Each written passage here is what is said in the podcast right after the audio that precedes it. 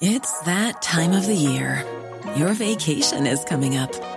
You can already hear the beach waves, feel the warm breeze, relax, and think about work. You really, really want it all to work out while you're away. Monday.com gives you and the team that peace of mind. When all work is on one platform and everyone's in sync, things just flow wherever you are. Tap the banner to go to Monday.com.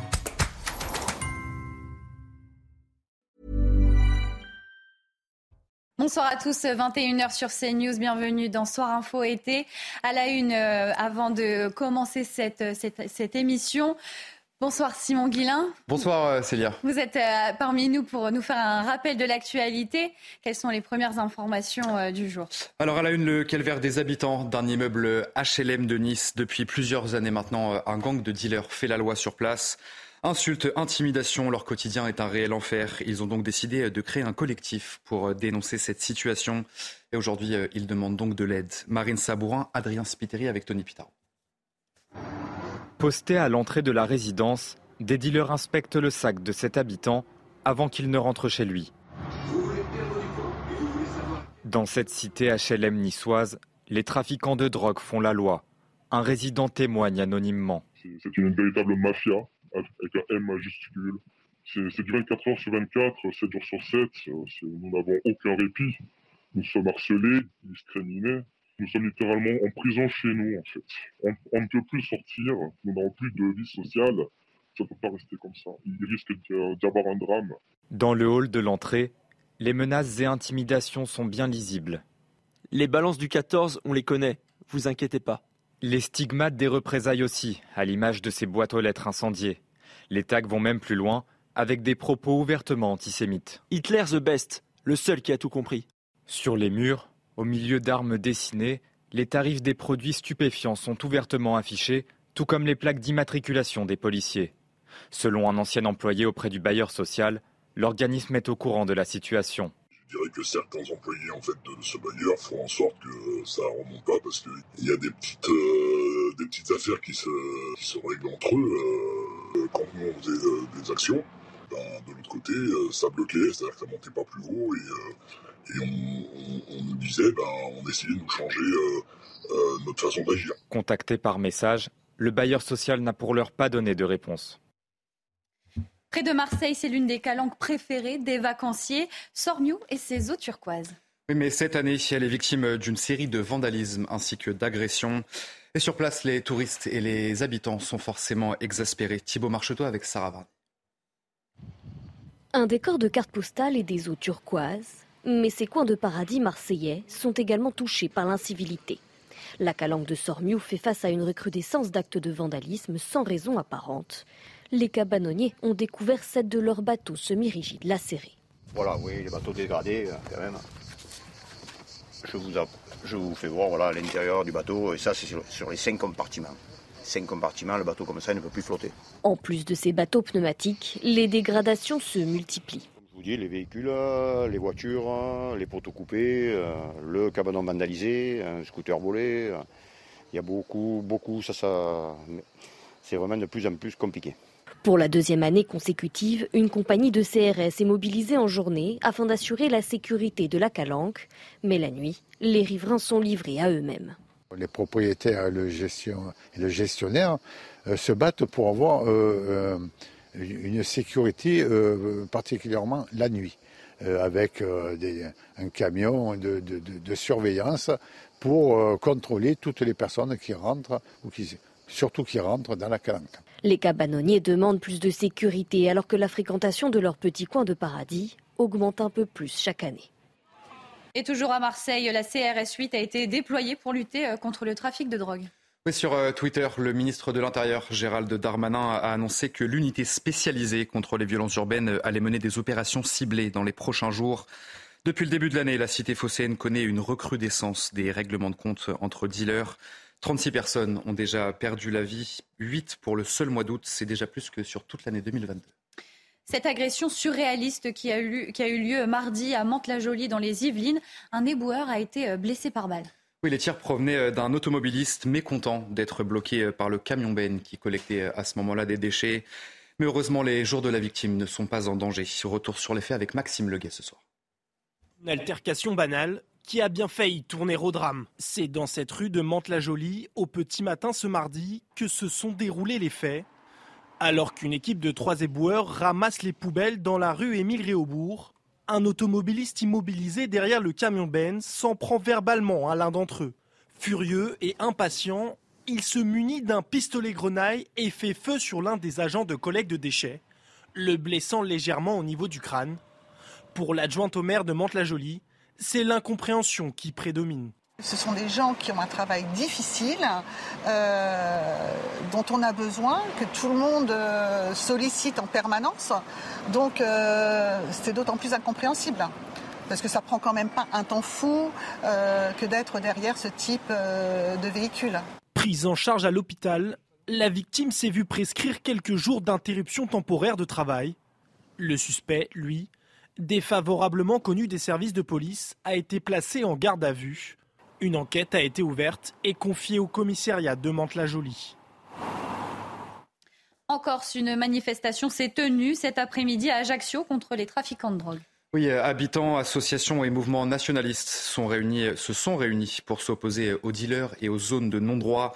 Ce week-end, deux agents municipaux ont été menacés de mort alors qu'ils effectuaient leur tournée matinale. Les précisions notre correspondante sur place en Corse, Christina Luzzi. C'est près de 700 personnes, toutes générations confondues, qui se sont rassemblées ce jeudi après-midi euh, dans le quartier des Cannes à Ajaccio à l'appel euh, de plusieurs mouvements nationalistes et d'associations euh, pour protester contre les menaces dont auraient été victimes deux agents municipaux dimanche dernier alors qu'ils effectuaient leur tournée matinale dans ce quartier populaire d'Ajaccio. Les participants se sont rassemblés devant l'école élémentaire du quartier avant de se diriger vers l'endroit où les employés municipaux ont été agressés et dont plusieurs habitants assurent qu'il s'agit euh, d'un point de deal en scandant ici on est chez nous, on est là, la drogue dehors, les dealers dehors. Les manifestants euh, ont été applaudis euh, par des habitants aux fenêtres d'un immeuble décrit comme le plus problématique du quartier. Les forces de l'ordre étaient présentes mais sont restées en retrait et c'est aux alentours de 19h que le cortège s'est dissipé dans le calme. Un mois et demi après les émeutes suite à la mort de Naël, c'est le moment de faire un bilan sur la réponse pénale concernant les violences, pillages et dégradations. Et ce soir, on se pose cette question. La justice a-t-elle une réponse pénale ferme et systématique face aux émeutiers? Y a-t-il une réponse pénale à la hauteur? Les informations de notre journaliste police-justice Tanguy si les forces de l'ordre ont procédé à plus de 4000 interpellations lors des émeutes en cas de flagrant délit, les enquêtes ne se sont évidemment pas arrêtées une fois que les émeutes se sont terminées. Nous avons eu confirmation de sources policières que 314 personnes suspectées d'être des émeutiers ont été arrêtées dans les jours qui ont suivi. La police judiciaire a notamment mené 170 enquêtes en se basant par exemple sur des ADN retrouvés sur des cocktails Molotov, sur des bouteilles d'essence, sur des mortiers d'artifice. Les enquêteurs ont également utilisé les réseaux sociaux ou les vidéosurveillances pour remonter jusqu'au suspect. La justice, de son côté, a voulu montrer qu'elle était également capable de peines très sévères. Les statistiques nous ont été confirmées par le ministère de la Justice, avec plus de 4000 personnes interpellées et mises en garde à vue plus de 2100 déjà jugées avec un taux de condamnation de 94%. Parmi elles, 1200 condamnés à une peine de prison, dont 62% de peine de prison ferme ou semi-ferme. À titre d'exemple, ces derniers jours, à Vienne, un adolescent de 14 ans seulement a été condamné à deux ans de prison, dont un an ferme. Il avait dégradé un centre culturel et une agence bancaire. Deux décrets ont été euh, publiés aujourd'hui pour lutter contre le harcèlement scolaire. Et désormais, le directeur d'un collège ou d'un lycée euh, pourra demander un changement d'école pour le harceleur euh, au lieu de l'imposer à la victime. Le texte prévoit également de pouvoir euh, sanctionner un, auteur de cyberharcèlement contre un élève d'un autre établissement. Gabriel Attal, le ministre de l'Éducation nationale, a fait de ce combat l'une de ses priorités. La rentrée, c'est pas tout de suite, mais ça approche des frais de rentrée scolaire de plus en plus élevés cette année. Hein. Oui, face à l'inflation, vous le savez, les familles sont contraintes de s'adapter. Une allocation de rentrée scolaire a été versée hier à environ 3 millions de foyers, mais ce coup de pouce n'est malheureusement pas toujours suffisant. Jules Bédot, Aminat Adem et Adrien Spiteri ont suivi euh, une famille pour CNews. S'il vous plaît, monsieur. Ça, c'est à 39,99, 36. Aujourd'hui, Pour Mimi et ses enfants, c'est la chasse aux promotions. C'est pas facile, hein, parce que tout a augmenté et tout. Il faut faire attention à chaque fois au, prix. Une hausse qui ne facilite pas la tâche de cette maman, malgré l'allocation de rentrée scolaire versée par la CAF récemment. Je sais que c'est pas suffisant euh, pour euh, les, quatre, euh, les quatre enfants. Parce que après, après les, fournitures et tout, on a, on a des chaussures, des habits à acheter et tout. Donc il faut sortir quelques sous de, nos, de, notre poche. Quoi. Alors, toute économie est bonne à prendre. Les sacs, il n'y en a qu'à une personne que j'ai acheté le sac, mais les autres, on a conservé leur sac euh, pour l'année prochaine. Par rapport à l'année précédente, les prix des fournitures ont augmenté de 10% dans ce magasin. Bah, c'est dû à l'inflation, l'augmentation du prix des matières premières et du coût de l'énergie. Selon un rapport de la Confédération syndicale des familles, les parents devront dépenser cette année entre 900 et 1700 euros en moyenne pour la scolarité d'un enfant. Ce jour-là, Mimi a dépensé 92 euros au total. Vous avez acheté votre cartable, Simon Guillain, pour la rentrée? Tout est prêt. Nouveau cartable, nouveau stylo, nouveau cahier. Je suis prêt pour la rentrée, Célia. Tout est prêt. On vous attend à 22h pour un nouveau euh, point sur l'information. Voilà, 22h. Merci beaucoup, euh, Simon Guillain. Restez avec nous, restez sur CNews euh, face à l'info. Soir Info été, excusez-moi, revient dans un instant après une page de publicité.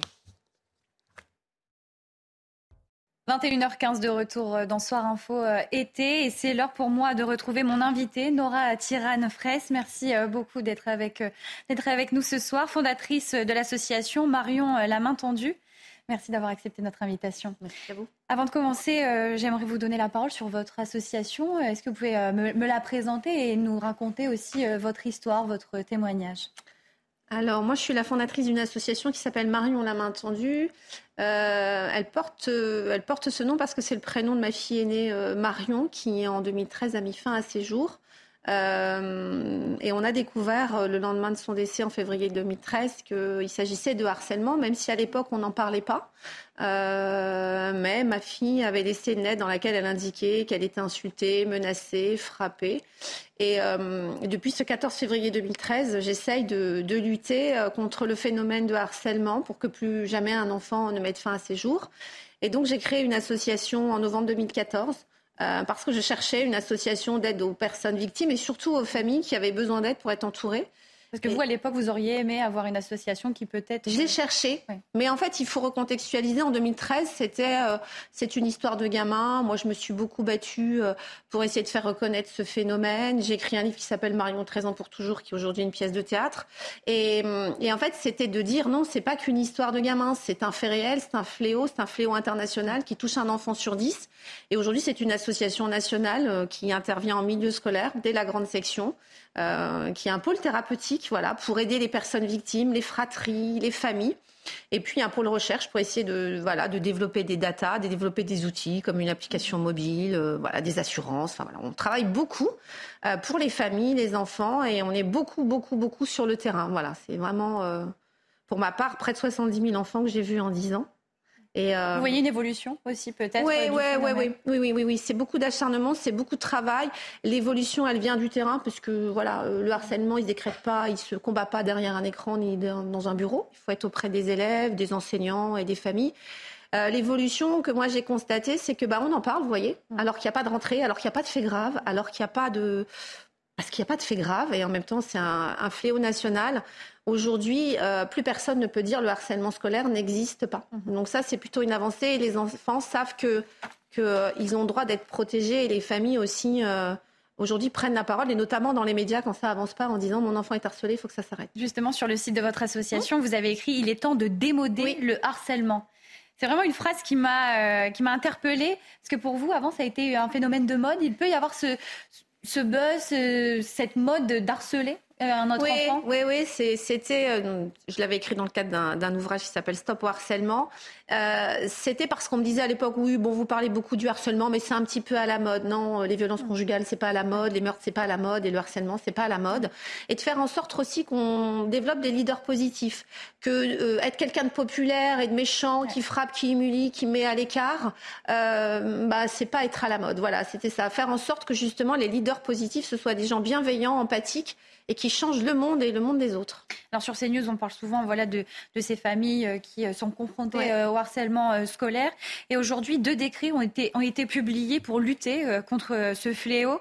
Désormais, le directeur d'un collège ou d'un lycée pourra demander un changement d'école pour le harceleur au lieu de l'imposer à la victime. Alors c'est un texte qui prévoit également de pouvoir sanctionner un auteur de cyberharcèlement contre un élève d'un autre établissement. Comment vous avez euh, euh, appris la nouvelle? Euh, Quel sentiment vous avez face à ces décrets? Alors je l'ai lu ce matin, je salue. Bah, déjà, c'est parce qu'en France, vous savez, oui, tout le monde le sait, c'est qu'il y a beaucoup de lois qui sont promulguées et il y a peu de décrets d'application. Donc on peut peut-être se féliciter qu'il y ait des décrets d'application, c'est 15 jours avant euh, la rentrée. Euh, deux choses importantes, parce que nous, euh, enfin quand je dis nous, les associations et notamment le comité d'experts, on a beaucoup milité pour qu'on s'intéresse au premier degré, c'est-à-dire dès l'école primaire et pas attendre le collège parce que c'est un petit peu trop tard. Donc là, ce qui est intéressant, comme il n'y a pas de vie scolaire euh, en premier degré, ça permet, grâce à ce décret, de dire aux directeurs d'école, vous serez accompagnés, aux professeurs des écoles qui sont face aux élèves, euh, qu'il y a une échelle de sanctions. Parce qu'en fait, un enfant ou des enfants qui commettaient des faits graves relevant du harcèlement ne pouvaient pas être exclus d'un établissement. Et en effet, ce qu'on dit souvent, c'est à la victime de partir, donc c'est la double peine. Dans ce décret, il est dit l'élève harceleur. Moi, j'aurais, mais je n'ai pas écrit le décret, je n'ai pas rédigé, j'aurais mis l'élève ou les élèves harceleurs parce que le phénomène de harcèlement à l'école et entre pairs, c'est une meute. Hmm. Donc le but de déplacer une personne, ça ne résoudra pas forcément. Mais il faut être positif hein, et de se dire que ça donne un signal fort, quelque chose aussi aux élèves en se disant, bah, ici dans cet établissement, désormais, hmm. dès le CP, euh, tous ces faits-là seront sanctionnés. Et puis surtout accompagner les familles de ce que j'ai lu dans le décret, c'est plutôt assez précis. Il y a une échelle, il y a une gradation des sanctions, cinq jours maximum. Et puis, s'il euh, y a récidive, euh, bah, le non-accès à l'établissement. Donc ça, c'est plutôt une, très bonne nouvelle. Après, dans les faits, je ne sais pas comment ça va se passer. Quand vous êtes dans les milieux ruraux, vous ne pouvez pas forcément mettre un enfant dans une autre commune. Vous avez une fratrie, vous avez un enfant qui est au CP, l'autre. Les phénomènes de bande. et le phénomène de meute. Donc c'est ce qui manque peut-être dans ce décret, mais euh, j'ai bon espoir. Et puis moi, ce que j'ai trouvé remarquable, c'est l'article 2 dans lequel il est indiqué que des élèves qui commettraient des faits de harcèlement euh, dans, auprès d'autres élèves d'un autre établissement ou de cyberharcèlement seront également sanctionnés. Donc ça, c'est plutôt quelque chose d'important parce que jusqu'à présent, on nous disait oui, mais ça s'est passé en dehors de l'établissement. Donc je crois que là, ils ont compris que c'était un un, phénomène. On devant les collèges. Alors, euh, les chefs d'établissement ne savent pas comment se positionner. Bah, la loi dit euh, pourtant que tous les faits commis aux abords des établissements sont de la responsabilité de. Mais dans les faits, voilà. Ah oui, mais moi je suis une femme de terrain et, vous savez, l'éducation c'est la répétition, comme le harcèlement. Donc il faut répéter. Vous avez eu quand même un, mot pour euh, les équipes pédagogiques. Oui. Vous avez l'impression voilà, qu'ils manquent de moyens, on les accompagne pas assez dans la prise en charge de ces élèves qui souffrent d'harcèlement. Est-ce qu'il faut euh, euh, mieux informer, mieux former les, euh, les professeurs, les enseignants à ce phénomène d'harcèlement scolaire? Oui, alors quand je vous dis ça, c'est que je m'appuie à la fois sur le terrain et puis sur une étude qu'on avait réalisée qui est un baromètre dans lequel on interrogeait à la fois des familles et à la fois des enseignants. Les enseignants nous répondaient à hauteur de 65% qu'ils se sentaient désarmés face à ce phénomène. Pourquoi? Est-ce qu'ils expliquent euh, ah bah, Ils expliquent en fait par manque de formation, par manque de connaissances, parce qu'ils ne savaient pas détecter, parce que même euh, parfois n'étaient pas là au moment des faits parce qu'ils n'étaient pas forcément l'interlocuteur privilégié pour l'élève et de là est né le programme phare, le programme de prévention du harcèlement à l'école, où il a été décidé qu'il fallait s'appuyer sur une équipe ressource avec une appétence, avec des équipes qui sont dédiées à ce mhm. phénomène et attachées avec des élèves ambassadeurs. Donc c'est vraiment lié à la fois à une étude euh, quantitative et qualitative et le terrain. Quand on va sur le terrain, euh, il faut savoir que les interventions euh, sont à la demande du chef d'établissement, des professeurs, et donc, ils nous disent, ils, adorent venir aussi aux interventions parce qu'en fait, ils nous disent, bah, voyez, cet enfant, il n'en avait jamais parlé. Vous allez par exemple voir des sixièmes, ils vont vous parler de ce qui s'est passé au CE2. Donc, quand on dit qu'il se passe beaucoup de choses au collège, c'est parce que justement, toute cette traînée qu'on n'a pas gérée, en école primaire, ça se poursuit, voilà, ça laisse une trace. Donc je trouve qu'avec ces décrets, on remet l'église au milieu du village, on redit l'essentiel, c'est le premier degré, c'est les familles, c'est les élèves, et surtout l'élève harceleur, il faut l'accompagner. Dans ce décret, il est aussi indiqué qu'il y aura un suivi pédagogique de cet enfant. Il faut le, le changer, il faut lui, lui, apprendre à respecter l'autre. Comment on, suit un, un, élève qui euh, est accusé euh, d'harcèlement? Ben en fait, euh, à l'époque de Jean-Michel Blanquer, du ministre Jean-Michel Blanquer, il avait quand même initié le développement des compétences psychosociales. Mhm. donc, c'est comment on se tient dans un groupe, être positif, la confiance en soi, l'estime de soi. Donc, c'est 10 heures par an mais bon, j'espère que ça va se développer. Mais c'est aussi de les accompagner. Donc c'est de se dire aussi, ne pas oublier qu'un enfant harceleur, c'est parfois un enfant qui souffre de violences intrafamiliales ou d'autres violences, qui a besoin d'être accompagné, et pas de se dire, je vais le déplacer dans une autre école. Donc lui-même va devenir un enfant harcelé, stigmatisé, mis à l'écart. Donc derrière ce décret, c'est comment on va pouvoir accompagner les familles. En tout cas, nous, c'est notre job. Mm-hmm. On est une association pour aider les familles et les fratries. Et évidemment, les équipes pédagogiques parce que c'est notre premier interlocuteur en tant que parent et vis-à-vis de l'enfant. C'est un rôle aussi. Euh, il faut redonner de l'espace aux professeurs des écoles. On disait instituteurs et institutrices. Moi, j'aime bien parce que c'est l'institution. Voilà. Et, et nos enfants ont vraiment besoin d'un cadre. Ils ne demandent que ça. Lors de vos interventions, euh, euh, qu'est-ce qui ressort le plus dans les témoignages des enfants? Est-ce que il y a, euh, lors d'un passage d'une vidéo, que la, langue, la, parole se, libère? Est-ce que il y a des mots, des séquences qui, provoquent des interpellations dans, dans l'esprit des, enfants? Alors en fait, on a développé des ateliers qui sont propres à Marion la main tendue, qui sont, des, ils sont vraiment des ateliers interactifs qui durent à peu près une heure et demie. Et vraiment, la parole est laissée aux élèves. C'est-à-dire qu'on bon, on a, créé des méthodes d'interaction avec des petites vidéos, du théâtre forum, des jeux, etc. Et en fait, euh, vous ne pouvez pas dire à un enfant il faut parler si vous ne lui laissez pas la parole. Donc en fait, les enfants nous évoquent d'abord ce qu'ils vivent à la maison, en dehors de l'école. Ils nous racontent leur propre histoire. Quand vous allez parler du harcèlement à l'école, vous parlez de la violence. Et la violence, c'est une volonté de domination. Eh bien, ils vont vous évoquer des violences conjugales, ils vont vous évoquer de l'inceste. C'est le continuum des violences. Donc, à chaque fois qu'on y va, on sait qu'on va aider les enfants. Et puis certains vont nous évoquer la peur qu'ils ont de l'autre, euh, qui veulent accompagner, qui veulent devenir des élèves ambassadeurs. Et ce qu'ils nous disent toujours, et j'en profite pour saluer mes collègues, soit Mathilde, Olivier, Audrey ou d'autres, c'est qu'ils nous disent vous partez déjà. Et c'est beau et c'est dur parce que euh, parce qu'on voudrait rester un petit peu plus. Et c'est pour ça que nous on milite pour qu'il y ait ces sensibilisations au moins quatre fois par an par des tiers de confiance. Parce que j'ai trouvé que l'année dernière, on était ils étaient beaucoup en vase clos. C'est-à-dire que les associations étaient mises de côté, on n'était pas du tout associés aux décisions. Que là, Gabriel Attal a parlé euh, euh, que face au harcèlement, le gouvernement doit être implacable. Est-ce que vous pensez que Gabriel Attal va vraiment faire euh, du harcèlement scolaire son, fardeau, son, son, son, en tout cas, moi, son projet phare? Son projet phare, ouais, son jeu de mots exactement. Moi, j'ai trouvé, enfin, je euh, on vient tellement de loin l'année dernière. Euh, j'ai trouvé, déjà, j'ai trouvé que c'était, c'était chouette d'aller à l'île de la Réunion, de s'intéresser à l'ultramarin, parce que nous, on est beaucoup sollicités. Donc ça, c'est plutôt une bonne nouvelle. J'aime les gens qui sont sur le terrain, qui font ce qu'ils disent et qui disent ce qu'ils font, et c'est ce qu'il fait. Je sais qu'il a travaillé avec Jean-Michel Blanquer, donc il connaît aussi la maison. Donc euh, moi, je crois que ça va fonctionner. En tout cas, j'aimerais qu'on puisse le rencontrer et qu'il réunisse le comité d'experts, parce que l'année dernière, le comité n'a jamais été réuni. Et, eh ben, moi, je vais vous dire un truc. Hein. S'il réussit, euh, je prends ma retraite et ça me va bien. Donc, ouais. On va écouter euh, euh, Alix Rivière, justement, qui parlait de, ce sujet et ensuite, on, réagira ensemble. Alors, ça va satisfaire les, comment dire, les familles des enfants harcelés. La seule chose, c'est que l'enfant harceleur, il n'y aura pas de solution pour lui. Parce que la, la difficulté majeure que nous avons sur les cas de harcèlement, c'est réellement le manque de personnel dédié et formé pour régler ce type de situation. Parce que de toute façon, de déplacer le... En plus, vous imaginez, déplacer un enfant dans une, dans une autre école, il arrive, il a déjà...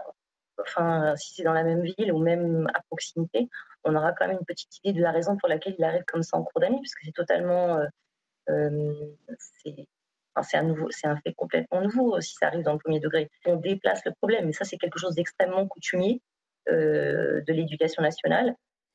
Est-ce que vous, êtes en relation avec euh, d'autres associations ou encore peut-être on a parlé euh, beaucoup de, la famille de, l'INSEE. Est-ce que vous avez pu aussi accompagner ces familles dont on a beaucoup parlé dans les médias ou peut-être leur donner des conseils pour l'après?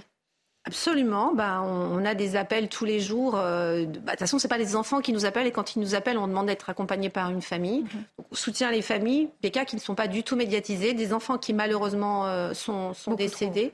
Donc euh, oui, on accompagne, on accompagne les familles. Je sais plus la, votre question. J'ai été troublée. Est-ce que vous êtes en relation avec d'autres associations, peut-être qui mènent des combats bah, Voilà, c'est un travail quand même collectif aussi pour pour ah. faire entendre votre voix auprès du gouvernement. Est-ce que justement vous avez prévu de de, mener des actions pour interpeller le gouvernement sur des propositions de, loi, participer justement à, trouver des solutions pour, pour lutter contre ce fléau? Alors moi, je, comme c'est un sujet transpartisan, évidemment, on travaille avec tout le monde. Je, on travaille par exemple avec les petits citoyens de la Fédération Léo Lagrange, le 30-20, mhm. Muriel Cortot, que je salue, la déléguée générale, Génération Numérique, Open, beaucoup d'associations.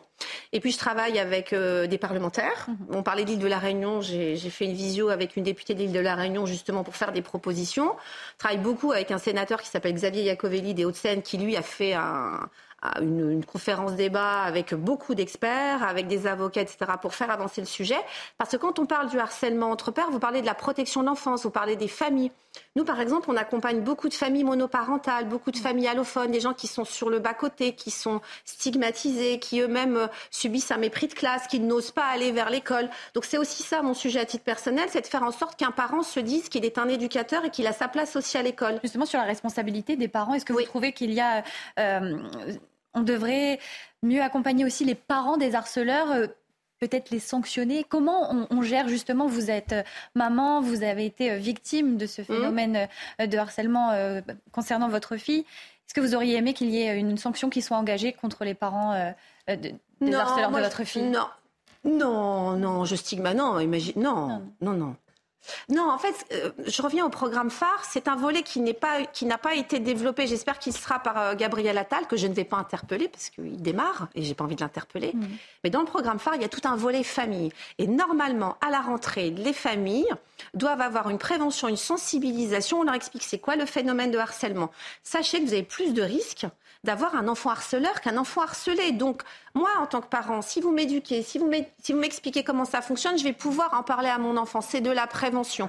Il y avait, dans le cadre du programme phare, il y avait une expérimentation qui a été abandonnée. J'aimerais bien qu'elle soit remise en place. Il y a une proposition. C'était les parents ambassadeurs. Ce sont des parents qui ont cette appétence et qui font le lien entre l'école, les parents des harceleurs et les parents des harcelés. Donc il y a beaucoup de choses à faire. Moi, j'invite le ministre à nous réunir, à réunir le comité d'experts. On est très nombreux à avoir des idées, on est sur le terrain et on n'est surtout pas dans la défiance. Merci beaucoup euh, Nora Tiran-Fraisse. Vous êtes fondatrice de l'association Marion La Main Tendue. N'hésitez pas à aller consulter euh, leur site.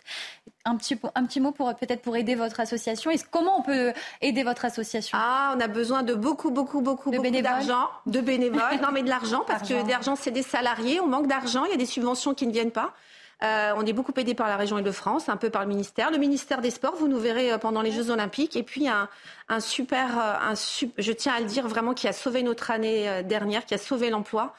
Euh, c'est une entreprise privée qui vend des shampoings antipelliculaires. Et je peux vous dire que sans eux, nous n'aurions pas aidé 200 à 300 familles l'année dernière. Donc, Une belle action. Ouais, il faut continuer. Aidez-nous à vous aider. Voilà. Je crois que votre message a été entendu et a été transmis. Merci beaucoup d'avoir accepté cette invitation. L'heure pour moi de vous euh, présenter euh, les invités euh, qui m'accompagneront toute la soirée pour cette émission Soir Info été. Michel Taube, vous êtes fondateur d'Opinion Internationale. Merci beaucoup. Bonsoir. Denis Deschamps, analyste conférencier, un habitué de ce plateau. Et de, vos plateaux à vous. et enfin, Jean-Marc Governatori, vous êtes coprésident de Écologie au Centre. Merci beaucoup. Avec aux couleurs, aux couleurs de l'écologie. Voilà. un petit mot peut-être, messieurs, sur, sur le harcèlement et ces deux décrets qui ont été euh, votés, qui ont été annoncés par euh, Gabriel Attal. Denis Deschamps, peut-être une réaction? Et, Écoutez, euh, il fait ce qu'il dit, donc ça c'est très bien, il est très réactif. Il avait promis des décrets, ils sont déjà là pour la rentrée. maintenant, comme ça vient d'être dit, le, sujet du harcèlement est extrêmement vaste et, comme, et, justement, il peut toucher beaucoup, beaucoup de gens. Il faut des bonnes volontés. Vous le remarquez, mm. ça tient à une personne et son énergie pour fédérer d'autres personnes autour. Ça, ça, demande beaucoup, beaucoup de travail et beaucoup de liens. Tout se fait sur le terrain. Vous l'avez dit. Hein. Vous êtes une femme de terrain. il faut être sur le terrain. Les lois, c'est très bien. Les décrets, c'est très bien. Mais il faut être à côté des professeurs. Il faut être à côté des élèves parce qu'en fait, le, malaise, il est là au départ. Hein. Il est au sein des classes. Et de plus en plus jeune, vous l'avez dit, euh, Nora. Il faut aller. Dès 5 ans, nous. Dès la grande section. L'effet de meute, vous êtes tout seul à la récré, vous n'êtes pas invité aux anniversaires, on vous tire les cheveux. Ce sont les anniversaires, ouais. Ouais, on a tous ces cas-là. T'es pas invité, t'es pas ma copine ou t'es pas mon copain ou je te casse. Michel Taube, une réaction sur, euh, sur ce sujet. Est-ce que vous avez l'impression qu'il y a quand même une avancée? Est-ce que le, le gouvernement prend enfin conscience de ce dossier qui est très important euh, pour, euh, pour l'avenir, pour les jeunes? Oui, oui, je pense qu'il était temps que le ministre de l'Éducation nationale joue pleinement son rôle. Et j'ai envie de dire, ce n'est que le début, j'espère. Vous avez la décence de ne pas l'interpeller, madame, parce qu'il vient d'arriver. Mmh. mais en même temps, vous l'avez dit aussi, sans vous, sans les associations, ils n'y arriveront pas. Pour une raison très simple. On évalue, je crois, un million le nombre d'enfants qui seraient harcelés. Et moi, je pose toujours la question s'il y a un million d'enfants harcelés, combien y a-t-il d'enfants harceleurs 6 millions. Voilà. Et donc, en fait, si vous voulez, ça ne pourra pas se régler par des décrets ou par des mesures punitives, ça se réglera uniquement par la mobilisation de tout le monde. Et je voudrais ajouter encore un dernier point. Le harcèlement scolaire n'est jamais que scolaire. Il se prolonge toujours au moins sur cet outil euh, à la fois extraordinaire et terrifique pour les enfants parce que, euh, encore une fois, si ça se coûte. Après, ça permet aussi de faire de la prévention. les réseaux sociaux. C'est positif, les réseaux sociaux. Ne voyez pas que du mal. Non, mais quand même, je pense parce qu'ils ne sont pas formés. Oui, mais je pense que toute la chaîne de mobilisation, elle va même au-delà de l'école et des familles. Elle concerne l'ensemble des acteurs de la société. Mm. Et donc, je pense effectivement, si on veut protéger nos enfants, c'est toute une génération qui est en jeu actuellement. Donc, il faut que le ministre soit au premier rang. Je pense que très vite, il doit vous recevoir, mais il faut, ça concerne absolument tout le monde. Un mot euh, très rapide peut-être. Euh. Tout à fait. Euh, d'abord, effectivement, les deux décisions de M. Attal sont bonnes, mais je voulais dire aussi que je fais partie des admirateurs de Nora Tiran-Presse, parce qu'elle travaille dans, dans, le cœur et dans l'intelligence, elle a la compétence, et c'est par les graines de conscience que nous semons et par les actions qu'on va améliorer notre monde. Donc, bravo, madame. Merci beaucoup. Merci beaucoup. alors. Malheureusement, on doit passer à un autre euh, sujet de l'actualité euh, qui n'est euh, pas très joyeux également, mais cette saisie de drogue qui n'est pas sans conséquence. Près de 100 kilos de cannabis et 7 kilos de cocaïne ont été saisis mardi dans deux véhicules à l'arrivée d'un bateau de la Corsica Linea à Bastia. Selon le parquet d'Ajaccio, c'est une quantité jamais atteinte en Corse de mémoire d'enquêteurs. Cette cargaison était à destination des régions de Porto Vecchio et d'Ajaccio. L'opération menée au terme d'une enquête de six mois a également donné lieu à sept interpellations et aurait déjà permis d'assécher quatre points de deal dans le quartier des Canas, Ajaccio. Et c'est d'ailleurs dans ce euh, quartier euh, populaire euh, de la ville que deux agents de la propreté urbaine ont été menacés de mort. Cela a provoqué une vague d'indignation sur l'île. Pour preuve, un rassemblement a été organisé cet après-midi. On fait le point sur ce rassemblement avec Christina Luzzi, notre correspondante sur place. C'est près de 700 personnes, toutes générations confondues, qui se sont rassemblées ce jeudi après-midi euh, dans le quartier des Cannes à Ajaccio à l'appel euh, de plusieurs mouvements nationalistes et d'associations euh, pour protester contre les menaces dont auraient été victimes deux agents municipaux dimanche dernier alors qu'ils effectuaient leur tournée matinale dans ce quartier populaire d'Ajaccio. Les participants se sont rassemblés devant l'école élémentaire du quartier avant de se diriger vers l'endroit où les employés municipaux ont été agressés et dont plusieurs habitants assurent qu'il s'agit euh, d'un point de deal en scandant ici on est chez nous, on est là, la drogue dehors, les dealers dehors. Les manifestants euh, ont été applaudis euh, par des habitants aux fenêtres d'un immeuble décrit comme le plus problématique du quartier. Les forces de l'ordre étaient présentes mais sont restées en retrait et c'est aux alentours de 19h que le cortège s'est dissipé dans le calme. Nous sommes en direct avec Romain Marsili, podcasteur Le Corse et l'Auvergnat. Merci d'être avec nous. Quelle est l'ambiance en Corse? Quelle est la situation? Est-ce que, euh, première question, vous avez participé à ce rassemblement? Il me croit, Je crois que non, mais euh, pourquoi justement vous n'avez pas euh, souhaité participer à ce rassemblement alors que vous êtes Corse? Bon, pour une raison très pratique, je suis à Paris. Je suis arrivé ah. aujourd'hui de Paris, donc à Paris, de, de, Bastia ce matin. vous avez fait toute la journée de très bonnes analyses sur CNews. Beaucoup de choses ont été dites. Mais la question qui est traitée n'a rien de spécifique à la Corse on la retrouve dans beaucoup de régions en France. Il y, a, un agacement profond, légitime, d'une grande partie de la population face au délitement de l'État, ou plus exactement, face à une certaine incapacité de l'État à assurer sa première mission, à savoir la sécurité, la liberté, la propriété des habitants. C'est tout simplement l'article 2 de la Déclaration des droits de l'homme. Alors, et quand le citoyen ne se sent plus protégé, et s'il ne fait plus confiance en l'État pour assurer sa sécurité, eh bien, la société finit par trouver d'autres moyens de régulation. Et c'est rarement souhaitable, c'est rarement profitable pour les plus faibles, mais on voit bien le danger de cette, situation. Et c'est un peu ce qu'on a vu aujourd'hui euh, à Ajaccio. Et puis, il y a bien sûr la situation en Corse. La Corse, ce n'est pas, c'est loin d'être un havre de paix absolu, ce n'est pas un, territoire l'exemple de, de criminalité, bien évidemment. Mais en Corse, nous avons longtemps été à l'abri de ce type d'insécurité. Pourquoi Comment Par quels moyens vous avez été euh, à l'abri de, de, ce genre de, phénomène? Ce serait très long à expliquer, des raisons historiques, sociales, sociologiques.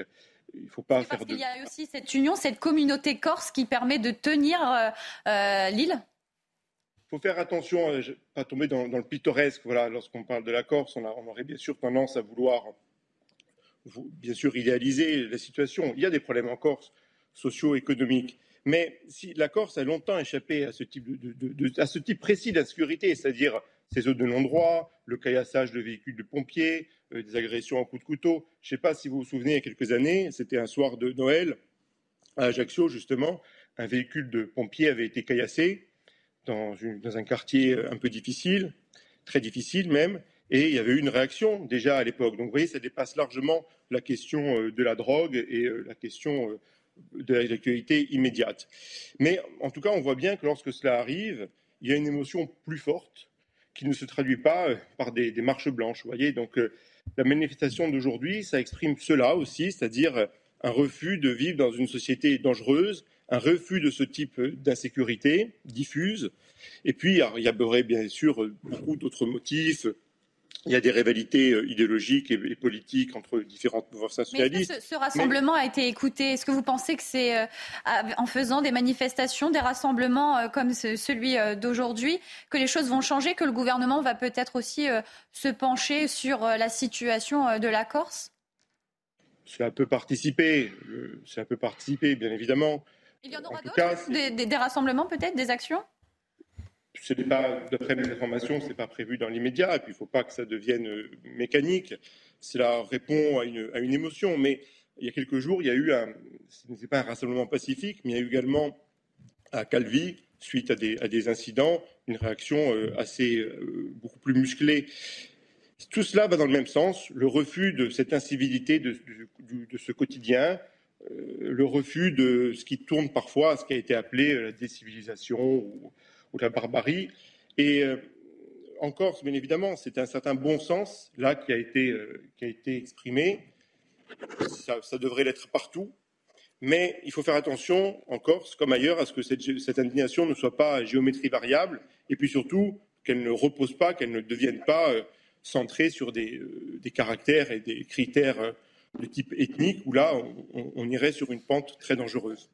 Romain Marsili, vous êtes euh, podcasteur euh, euh, et ça s'appelle le Corse et l'Auvergnat. Michel Taub, vous avez peut-être une, une, question pour notre invité? Pour, pour à ce que vous, vous disiez, ce n'est pas du pittoresque. Moi, je pense que ce n'est pas du pittoresque de voir la population ne pas admettre qu'on s'en prenne à des agents municipaux qui ont été menacés par des dealers de drogue. parce qu'on le rappelle, le rassemblement du jour, c'est parce que deux agents municipaux ont été menacés par, par des trafiquants. En fait, je pense que souvent il y a des marches blanches lorsqu'il y a une tragédie, hmm. c'est-à-dire un décès.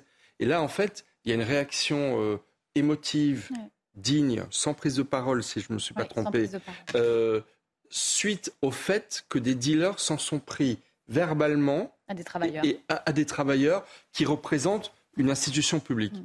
Et je trouve en fait que c'est une saine réaction.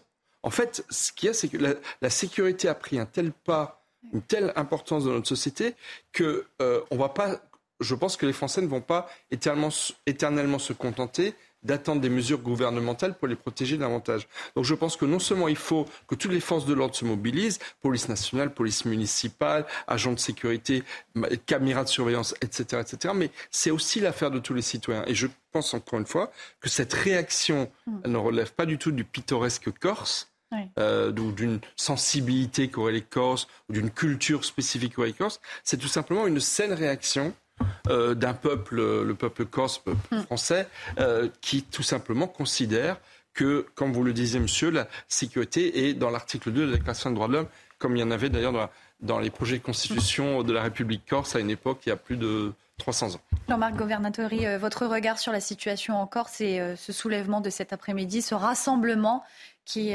qui a permis, qui essayait de, de dire non, non à la drogue, non au trafic de stupéfiants, non aux zones de non-droit? euh, je suis cofondateur de la Ligue nationale contre la drogue avec le mm. scientifique Gabriel Naas. Et pour nous, il n'y a pas de drogue douce. Donc l'option de certains qui voudraient légaliser serait une faute. Et il faut savoir qu'une solution repose sur deux pieds. D'une part l'éducation, d'autre part la répression. Il n'y a ni l'un ni l'autre.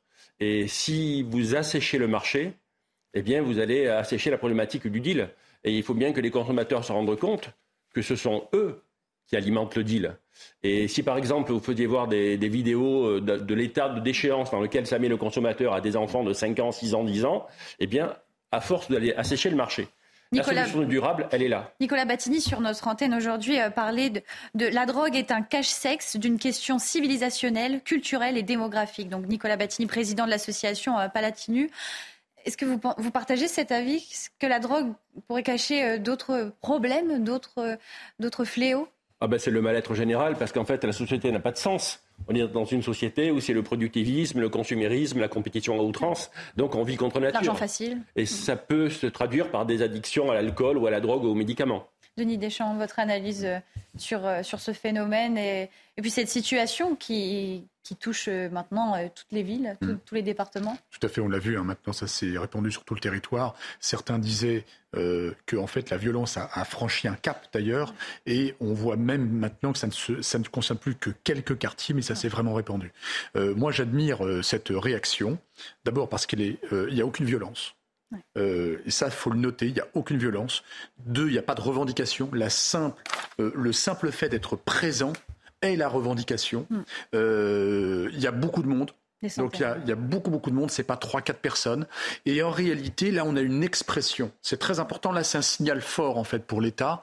Là, on a une expression populaire. Toute génération, on le voit sur les images de Christina Lodi. Hein. C'est une expression citoyenne. Les habitants de la cité, les, habitants de la ville, donc ils s'expriment face à. Il faut il faut être honnête. Face à un retrait de l'État. On parle de sécurité, donc d'insécurité. Donc en fait, c'est le citoyen sur le terrain qui, manifeste et qui fait dire, enfin, qui envoie un message fort à l'État en disant là, il commence à y avoir un vrai problème.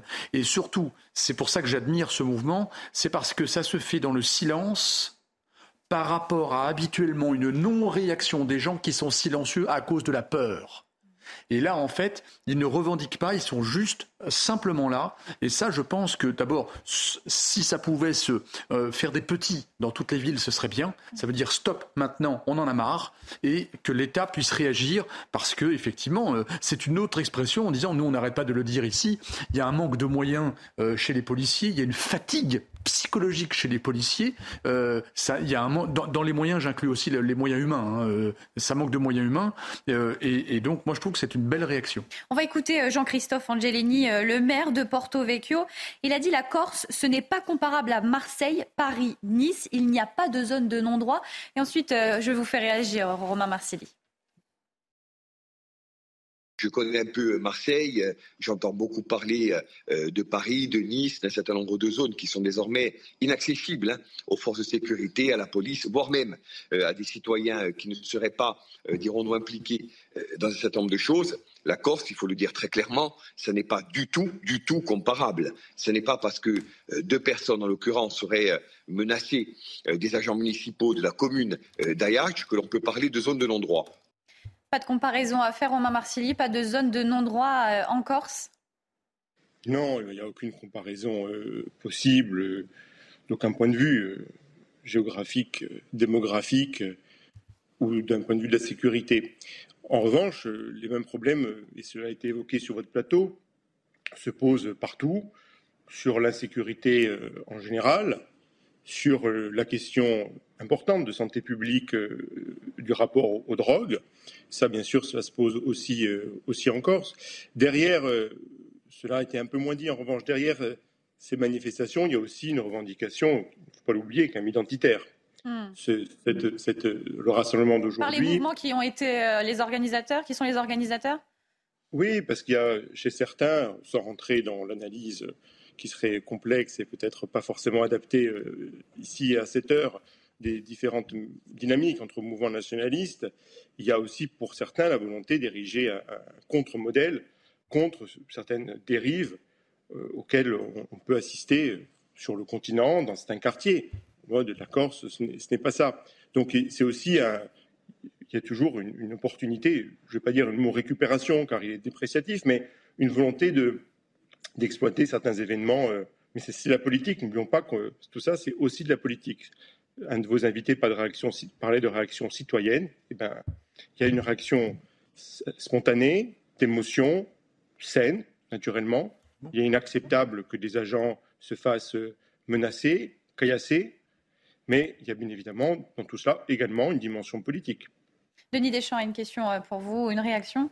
Oui, une réaction. Euh, je rebondis sur, euh, sur, deux, éléments que vous avez, euh, vous avez évoqués. Le premier, c'est qu'effectivement, la tentation va être grande, cher monsieur. Vous vous en doutez bien que certains politiques récupèrent les mouvements si ça, si ça se déploie. Hein, c'est dans le gène, dans le gène politique. Donc, surtout qu'en plus là, c'est transpartisan. donc, forcément, ça, c'est un premier risque.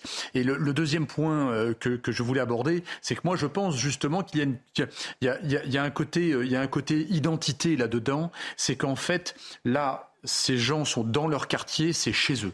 C'est chez eux. C'est pas Ils défendent leur terrain. Je ne pense pas que ce soit une question corse, pas corse, euh, euh, avec la problématique corse derrière. Je crois que si vous voyez ça, par exemple, euh, en Bretagne ou, ou, en Auvergne, ça va être la même chose. C'est chez soi, c'est là où on se ressource, c'est là où on a les enfants à l'école. D'ailleurs, c'est très significatif. C'est deux personnels qui travaillaient pour la communauté, qui ont été, comment dire, interpellés et on, et on vient, voilà, menacés, pardon. Et en fait, on vient les défendre quelque part et les soutenir. Donc c'est l'identité du terrain là. On touche pas notre quartier. Hmm. Romain Marcilly, euh, je vous remercie d'avoir euh, participé à notre émission. Euh, belle soirée. Bonne soirée. Merci beaucoup. Retour bien évidemment euh, désormais sur la prise de parole d'Emmanuel Macron. Le chef de l'État a fait euh, sa première apparition publique officielle depuis le début de sa pause estivale.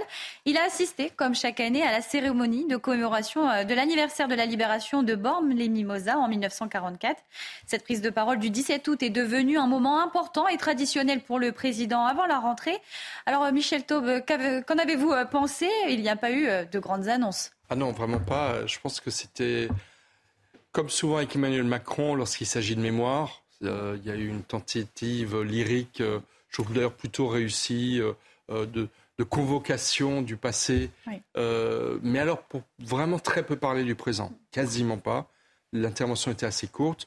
Il a quasiment consacré l'essentiel de ses propos à parler d'abord de Borne les Mimosas et du contexte vraiment local euh, de, de, cette mémoire du débarquement. Alors qu'il aurait pu faire des, grandes, des, annonces, peut-être pas de, de, grandes, grandes annonces, mais... La seule annonce, c'est tout simplement de dire que va commencer, on parlait de la Corse, va commencer en septembre-octobre les commémorations des 80 ans des différents débarquements et libérations euh, de la France et de l'Europe, qui vont donc aller de septembre-octobre prochain jusqu'à 2025. Vous n'aviez pas d'attente mais non, je n'avais pas d'attente parce qu'en plus, comme il nous a quand même annoncé lors de son, sa dernière intervention euh, qu'il allait faire une grande annonce à la rentrée, je ne le voyais pas le faire à Bormes-les-Mimosas, qui est un lieu de, commémoration mémorielle. Euh, et à laquelle il est très attaché depuis, il y va depuis 2018. et, donc, dans les mois qui viennent, il va pouvoir redéambuler historiquement sur les chemins de l'histoire de France, euh, puisqu'il a annoncé que l'État allait mettre le paquet dans ses 80 ans de, commémoration. Jean-Marc Governatori, est déçu par cette prise de parole ou au contraire, euh, c'était, euh, c'était prévu, pas de, pas de grande surprise? Si nos parents n'avaient fait que parler d'amour, il n'y aurait personne sur ce plateau. Et la problématique de notre président, c'est qu'il s'exprime très bien, et ça s'arrête au verbe. Hum. Dans le cas, par exemple, où il avait dit que le second quinquennat serait écologiste ou ne serait pas, il a pris une mesure qui fait qu'au 1er janvier 2024, 800 000 jeunes de 17 ans pourront passer le permis, et donc on remet 800 000 véhicules polluants sur la route, alors qu'il existe des véhicules sans permis. C'est quand même pour les jeunes. Ben, il existe des véhicules sans permis, qui sont critère 1, donc beaucoup moins polluants, qui sont beaucoup plus légers que les véhicules normaux, donc il n'y a, a, pas beaucoup moins d'émissions de microparticules au freinage avec les pneus, donc c'est une faute. C'est anti-écolo. Et par conséquent, il est dans le verbe, mais l'action, c'est le contraire. Denis Deschamps, vous l'avez suivi euh, ce discours ou au contraire parce que on avait l'impression aussi que maintenant, à chaque prise de parole du président de la République, les Français sont moins à l'écoute. On se dit, bah, c'est une de plus, euh, il n'annoncera rien.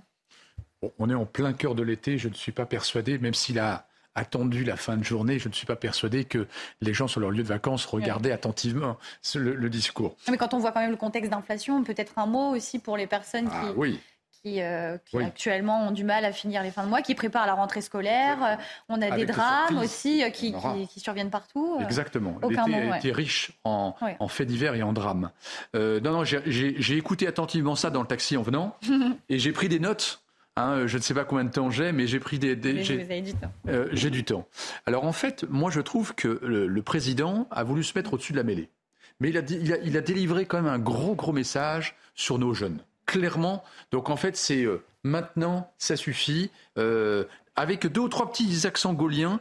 Donc il a parlé euh, de, de, ces grands moments et il a rattaché la jeunesse à ces grands moments. Et d'ailleurs, il a même fait une petite parenthèse avec les derniers, les derniers des premiers en évoquant les personnes qui sont en train de disparaître, qui nous ont sauvés, effectivement. Ils ont, ils ont sauvé la terre de France. faut jamais l'oublier. C'est nos grands-parents, ça, au, risque de leur vie. Donc c'est un petit Les vivants relèvent les morts, il a dit. Les vivants relèvent les morts. Et on continuera euh, d'analyser cette prise de parole juste après la pub. Restez euh, sur CNews. Soir Info euh, été continue. 22h euh, sur CNews, vous êtes toujours dans Soir Info été. L'heure pour nous de faire un point sur les principales informations euh, du jour et c'est avec Simon Guillain. Simon, rebonsoir. Rebonsoir, chère Célia, et bonsoir à tous ceux qui nous rejoignent sur CNews ce soir.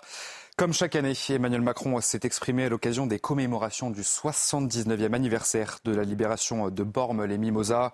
Dans une courte allocution de 13 minutes, le chef de l'État a rendu hommage aux jeunes qui ont participé au débarquement de Provence. On va écouter ensemble un extrait justement du discours du président. Je suis heureux avec mon épouse de revenir chaque année en ce lieu de mémoire et de vie, ici parmi vous. Cette manière de pèlerinage annuel sur un haut lieu de combat pour la liberté de la France a une vertu d'ancrage salvatrice. Des hauteurs de bornes, on peut voir ce qui va, vient et surtout ne bouge pas. Chacune, en effet, des commémorations auxquelles j'ai eu le privilège de participer à vos côtés fut différente et je me souviens de chacune d'entre elles marquée par des moments de notre histoire collective différents. Et puis cette mauvaise nouvelle qui tombe en pleine vacances d'été pour les automobilistes. Les prix euh, à la pompe grimpent dans certaines stations-service. La barre des 2 euros le litre a même euh, été dépassée par endroits. Des augmentations liées aux décisions prises par les producteurs et exportateurs de pétrole. Une tendance qui devrait malheureusement se poursuivre dans les prochaines semaines, voire dans les prochains mois. Et enfin, le député LFI Alexis Corbière a demandé à ce que les 45 000 volontaires qui participeront à l'organisation euh, des Jeux Olympiques puissent être rémunérés. Il dénonce notamment un détournement du bénévolat euh, élu de Seine-Saint-Denis. Alexis Corbière a d'ailleurs adressé un document écrit au gouvernement à ce sujet. Écoutez. On parle de Jeux olympiques qui sont devenus depuis quelques décennies un immense événement financier. C'est des budgets de 9 milliards sans doute, peut-être même plus. Des grands groupes vont faire beaucoup de profits, ceux qui construisent des équipements sportifs, les équipementiers aussi, tout ce qui est vêtements sportifs, les boissons gazeuses, bref, je ne vais pas les citer, mais il va y avoir énormément d'argent qui vont être brassés.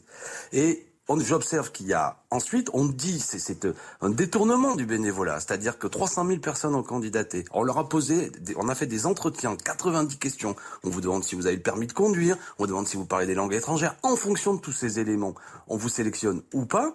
On va faire travailler des gens 8 à 10 heures par jour, 6 jours sur 7. Les gens n'auront même pas la possibilité, qu'on leur offre gracieusement la participation à un événement sportif. Donc tout ça, c'est du salariat à l'arrivée.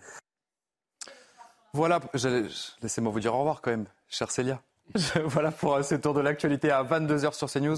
Vous êtes bien chanceux ce soir, euh, chers téléspectateurs, puisque vous retrouvez euh, Célia Barotte et ses invités pour la suite de Soir Info. Merci pour ce point d'information. On se retrouve à 23h. Toujours sur ce plateau avec moi, Michel Taube, Jean-Marc Governatori et Denis Deschamps. On va continuer le débat avec vous juste après cette page de publicité. Restez sur CNews. C'est Soir Info été. 22 heures euh, passées de 5 minutes sur CNews. Merci euh, de nous rejoindre dans Soir Info euh, été. Et justement, nous étions en train d'analyser, de décrypter cette prise de parole du président de la République depuis Bormes-les-Mimosas qui a été organisée tout à l'heure en début de soirée.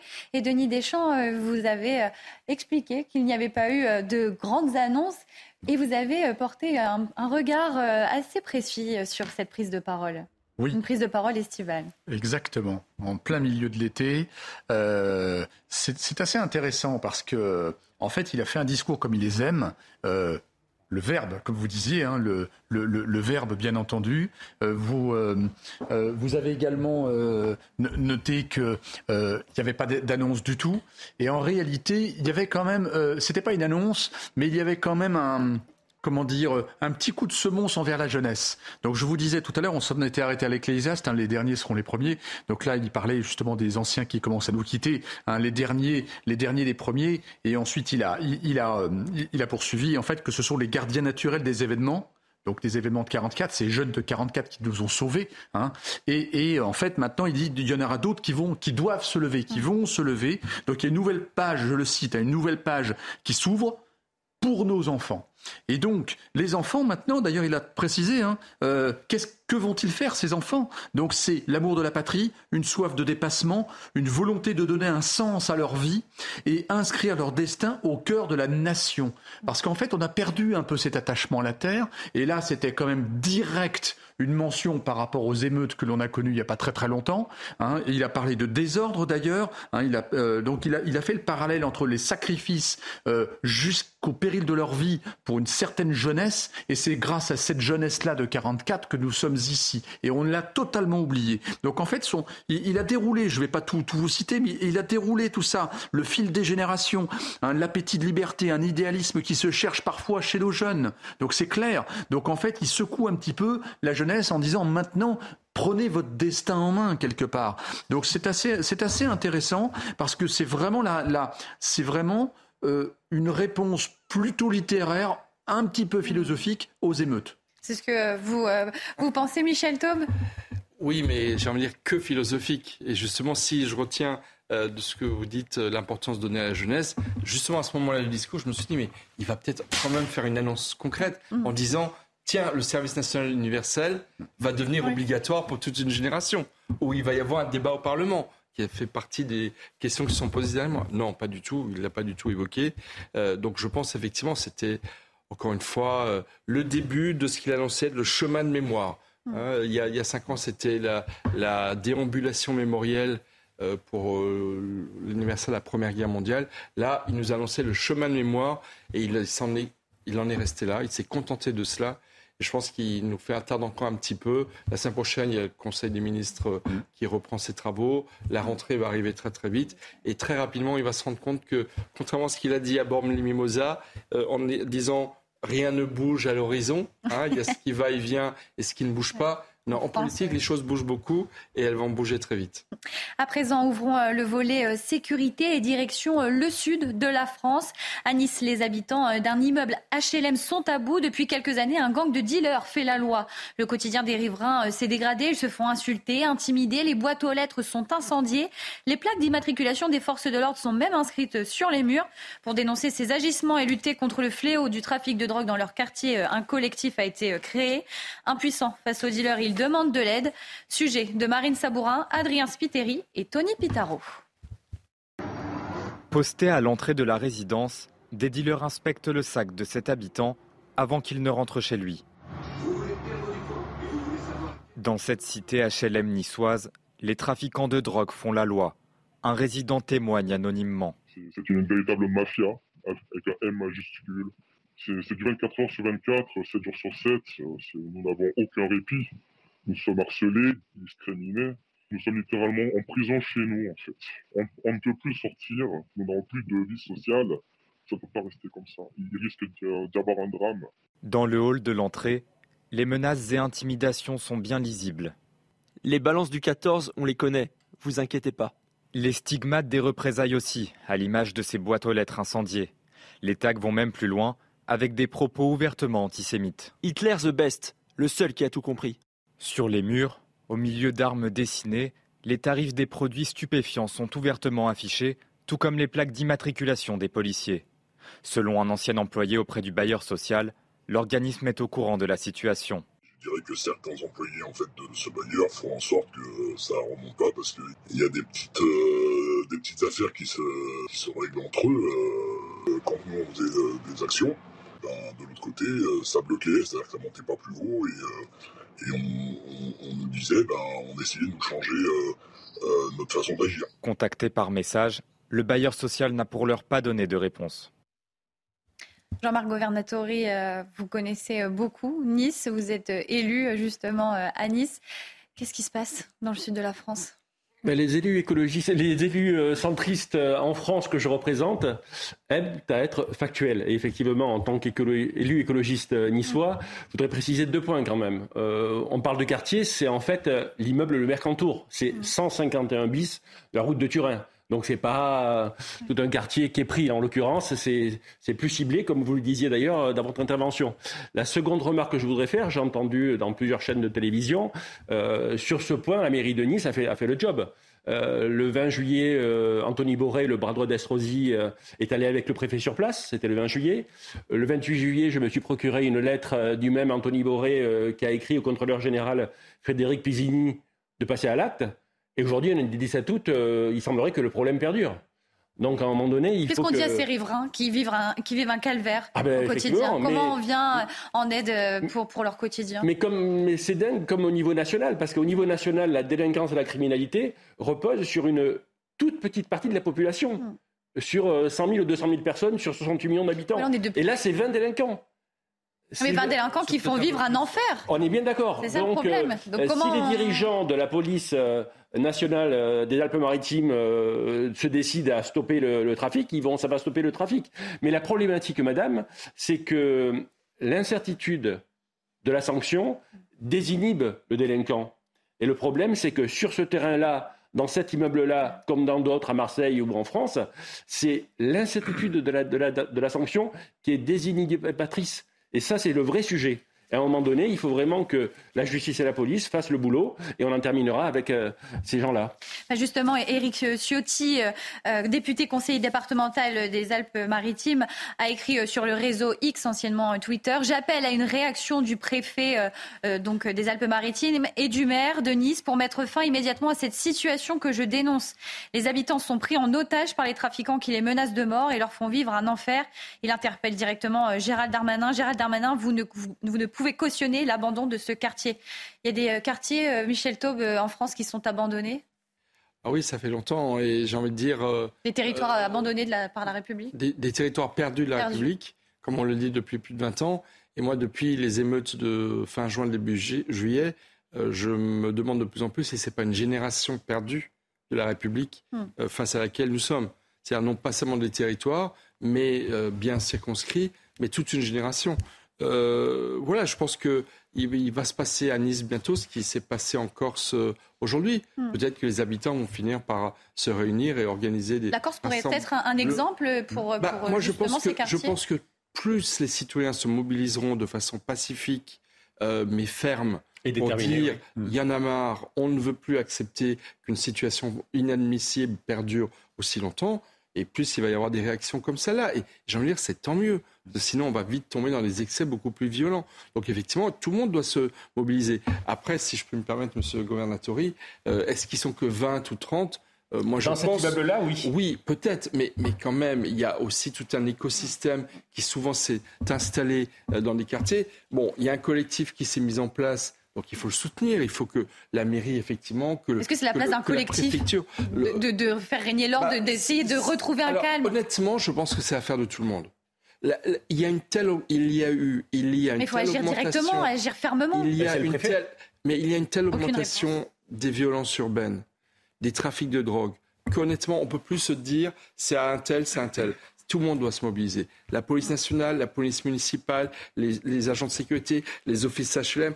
Dans votre reportage que je trouve très bien fait, on voit bien que le bailleur social est très absent, euh, très absent, voire même peut-être y aurait-il certaines complicités auprès de euh, possibles, auprès de certains euh, collaborateurs. Hein, voilà. Mais ce que je veux dire, c'est que c'est l'affaire de tout le monde, mm. et c'est avant tout aussi l'affaire des citoyens qui doivent effectivement s'organiser en collectif, peut-être organiser, avoir le courage d'organiser des rassemblements. La peur des représailles aussi. Voilà. Et enfin, une petite euh, euh, remarque, euh, juste en passant dans le reportage, les propos antisémites qu'on peut y voir sont évidemment profondément scandaleux aussi religieux, islamistes, à la bah, tout, le monde, tout le monde y passe. Hein. Donc des propos antisémites, il y a les, plaques des d'immatriculation des, des forces de l'ordre dévoilées. Sur, voilà, sur un climat qui règne parfois dans certains de ces quartiers perdu de la République dans cette génération qu'on est en train de perdre pour, la République. Mais c'est sûr que sur cette phrase antisémite, c'est certain que les tweets euh, d'un certain Médine, qui est certainement très populaire dans ces quartiers, lorsqu'il s'attaque de façon honteuse à une Rachel Kahn, ne vont pas aider à lutter contre l'antisémitisme dans ces quartiers. Écoutez, euh, Philippe Vardon, conseiller euh, municipal Reconquête euh, de Nice, il a exprimé son opinion et il dit quand est-ce que l'on mènera la guerre contre la drogue? Sur les plans judiciaires et culturels pour lui, il y a un certain laxisme généralisé. Écoutez-le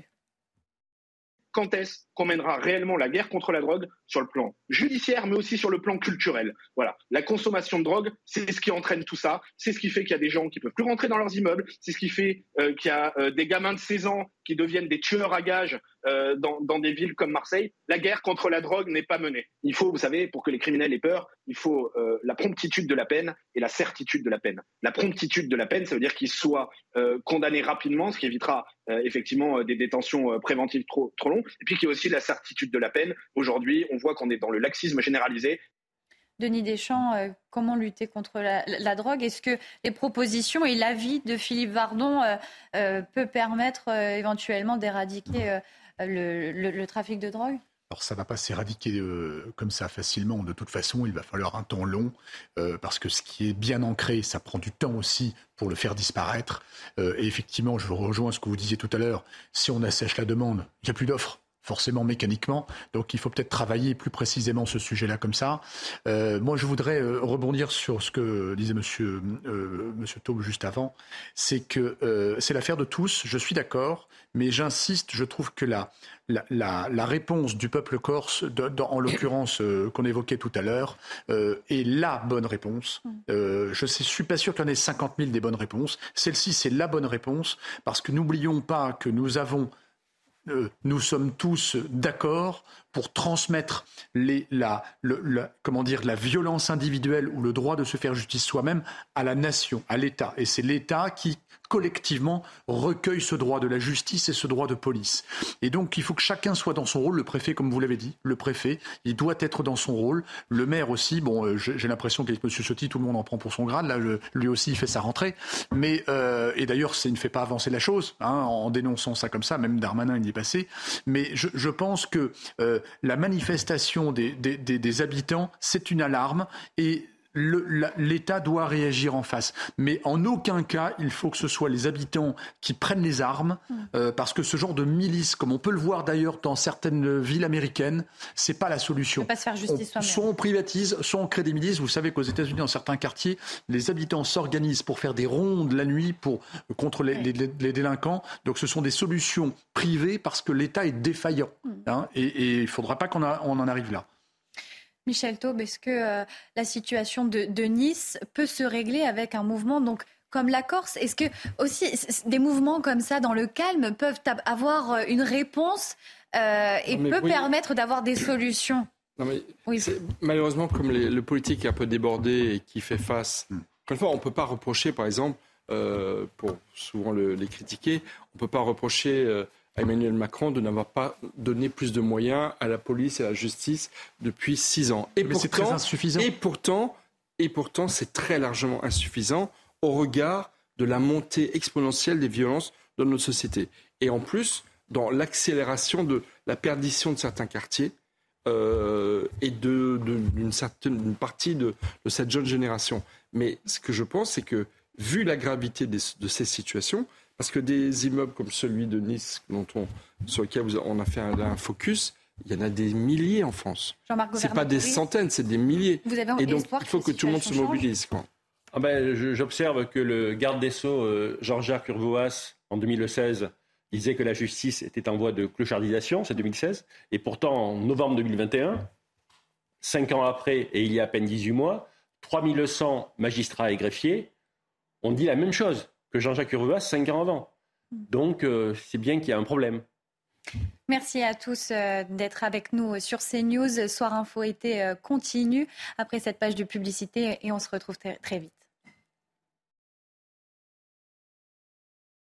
De retour dans Soir Info euh, été, merci euh, d'être avec nous. Euh, nous sommes avec Denis Deschamps, Michel Taube et Jean-Marc Governatori. Merci d'être avec nous, messieurs. Et justement, ce qui se passe à Nice, nous en parlions juste avant la pub, n'est pas un cas isolé. À 200 km à Marseille, même scénario. Dans la cité phocéenne, plus de 30 personnes sont mortes liées au trafic de drogue. Ça a été recensé entre le 1er janvier et le 17 août. Donc, soit plus, c'est un chiffre record, plus que pour l'ensemble de l'année 2022. Et pour tenter de stopper ces drames et de lutter contre le trafic de stupéfiants, Gérald Darmanin a décidé d'agir et d'envoyer la CRS 8, une unité spécialisée dans les violences urbaines. Elle sera déployée dans les prochains jours à Marseille pour y mener des opérations ciblées contre les trafics de stupéfiants. Alors c'est une, une décision du, ministre de l'Intérieur qui qui pas tenté de, euh, de stopper ce trafic de drogue, ces drames. Michel Taube, est-ce qu'on peut y croire? Est-ce que euh, ce déploiement de la CRS 8 va permettre de, stopper la situation à Marseille et de retrouver un calme, une sérénité dans la cité phocéenne? Déjà, je note que Gérald Darmanin peut prendre des décisions euh, tout en étant à l'autre bout du monde, puisque là, actuellement, il est en Polynésie pour la préparation des, des épreuves de surf, de, euh, des Jeux Olympiques qui auront lieu l'année prochaine sur les enjeux de sécurité. Euh, non, très sérieusement, euh, la CRS 8, c'est un peu l'unité mobile qui est envoyée en renfort. On en parle beaucoup cette année. Lorsque hein. ça brûle, et effectivement, depuis un an, elle est intervenue à de nombreuses reprises dans des villes, une semaine par-ci, deux semaines par-là. voilà. Non, malheureusement, c'est une unité certainement extraordinaire de personnes extrêmement compétentes. Euh, mais malheureusement, effectivement, la violence, elle est endémique à Marseille. Et là, vraiment, on peut le dire. Malheureusement, c'est une réalité euh, qui ne s'arrête jamais. Et donc, je n'imagine pas que la CRS 8 va y être euh, installée pendant des semaines, voire des mois. Donc, non, il y a une réalité, malheureusement. Il y a une guerre des gangs à Marseille. Parce mm. que lorsqu'on parle de trafic de drogue, on parle des consommateurs, on parle des problèmes de, violence urbaine. Mais c'est une véritable guerre de, de mafia locale qui sont en train de s'entretuer à Marseille et qui provoquent ces morts euh, à répétition. Euh. Donc la CRS 8, pourquoi pas mais ce n'est pas elle qui, à mon avis, va régler le problème définitivement. Jean-Marc Governatori, vous êtes euh, élu à Nice, donc pas très loin de, Marseille. Est-ce que la situation à Marseille mérite le déploiement de, la CRS 8 ou au contraire, il faut aller beaucoup plus loin dans les actions et dans, la, dans les sanctions, dans, dans, dans les décisions du ministre de l'Intérieur? Les écologistes centristes aiment aussi à faire de la pédagogie. Hmm. Il faut dire la réalité au grand public. Parce qu'en fait, euh, s'il y a beaucoup plus de morts à Marseille, hmm. c'est parce que la police est beaucoup plus active. Donc il y a une guerre des territoires particulière. Donc le fait que la police soit beaucoup plus active dans les territoires. Donc ça serait la faute de la police? Ah ben, Le fait qu'ils soient plus euh. actifs et que donc ils prennent des territoires ou qu'ils limitent des territoires implique que entre eux, les, ceux qui sont dans le deal de drogue doivent changer de territoire. Et donc ils tuent. Donc euh, il, faut bien, il faut bien savoir ça. Et l'autre point que je voulais exprimer, c'est que la drogue, ça fonctionne comme certains cancers avec des métastases. Et donc, euh, il y a effectivement, euh, dans des communes moyennes, en Corse et ailleurs, le fait qu'il y a des métastases de drogue. Et c'est là qu'il faut agir aussi. On voyait aussi que, enfin, c'était dans, dans, les précédents reportages qui ont été euh, diffusés euh, sur CNews, des personnes, même d'autres régions, descendent à Marseille, vont, vont à Marseille pour, euh, pour devenir chouf, pour devenir dealer, guetteur. comment on, peut expliquer aussi ce phénomène de, d'opération séduction de la drogue à Marseille, un petit peu aussi sur le territoire national? Ben, Ce que je peux vous garantir pour bien connaître le sujet, c'est que la police nationale dans les quartiers en question à Marseille est particulièrement active.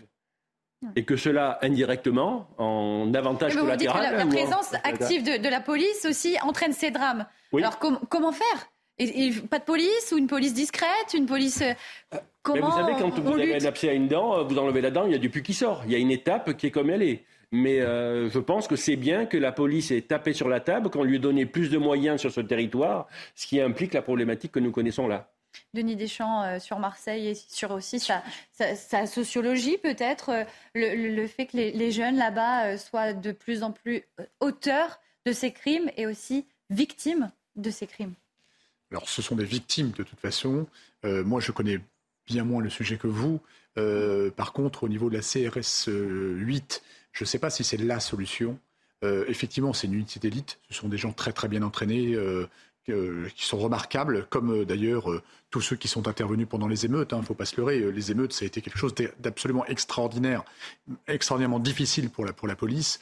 Mais la CRS 8, je ne sais pas si c'est la, solution, parce qu'effectivement, vous le dites, hein, c'est quelque chose qui est très répandu, qui est très ramifié, qui est très où, où c'est vraiment un combat de territoire acharné Et la CRS 8, c'est plutôt des opérations coup de poing temporaires. Ils vont pas rester là-bas des mois et des mois parce qu'ils sont appelés partout. Hein. Ils sont appelés partout en réalité. Donc c'est vraiment les pompiers quelque part pour pour utiliser cette, cette expression.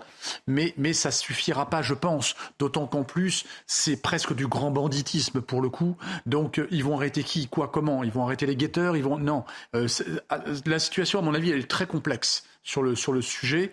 Effectivement, c'est une minorité, comme vous le disiez tout à l'heure. La police connaît très très bien tous euh, ces gens, mais en même temps, quand ils sont en train de régler leur compte entre eux, euh, ça peut se faire n'importe où, n'importe quand. Et d'ailleurs, euh, quelqu'un de, de, Nice, de, de, Marseille, pardon, nous avait dit il y a quelques jours que ça se répand partout maintenant. c'est même plus dans un certain quartier. Donc effectivement, dans le centre-ville de Marseille. Voilà, donc la, la, la, population doit être très inquiète. Métastase. Voilà. Michel Taube. Oui, métastase, justement. Enfin, moi, j'aimerais un peu pas, non pas politiser le débat, mais le, voir les enjeux politiques. Emmanuel Macron a quand même fait de Marseille une priorité nationale. Un laboratoire. Il a passé Plusieurs trois visites, jours voilà. entiers euh, à Marseille dans les jours qui ont précédé le déclenchement des émeutes dans l'ensemble du pays. Euh, il a, il s'entend bien avec le maire de Marseille, qui affiche aussi euh, un volontarisme certain. Donc, donc, effectivement, je pense qu'il y a, il y a une situation qui est extrêmement grave.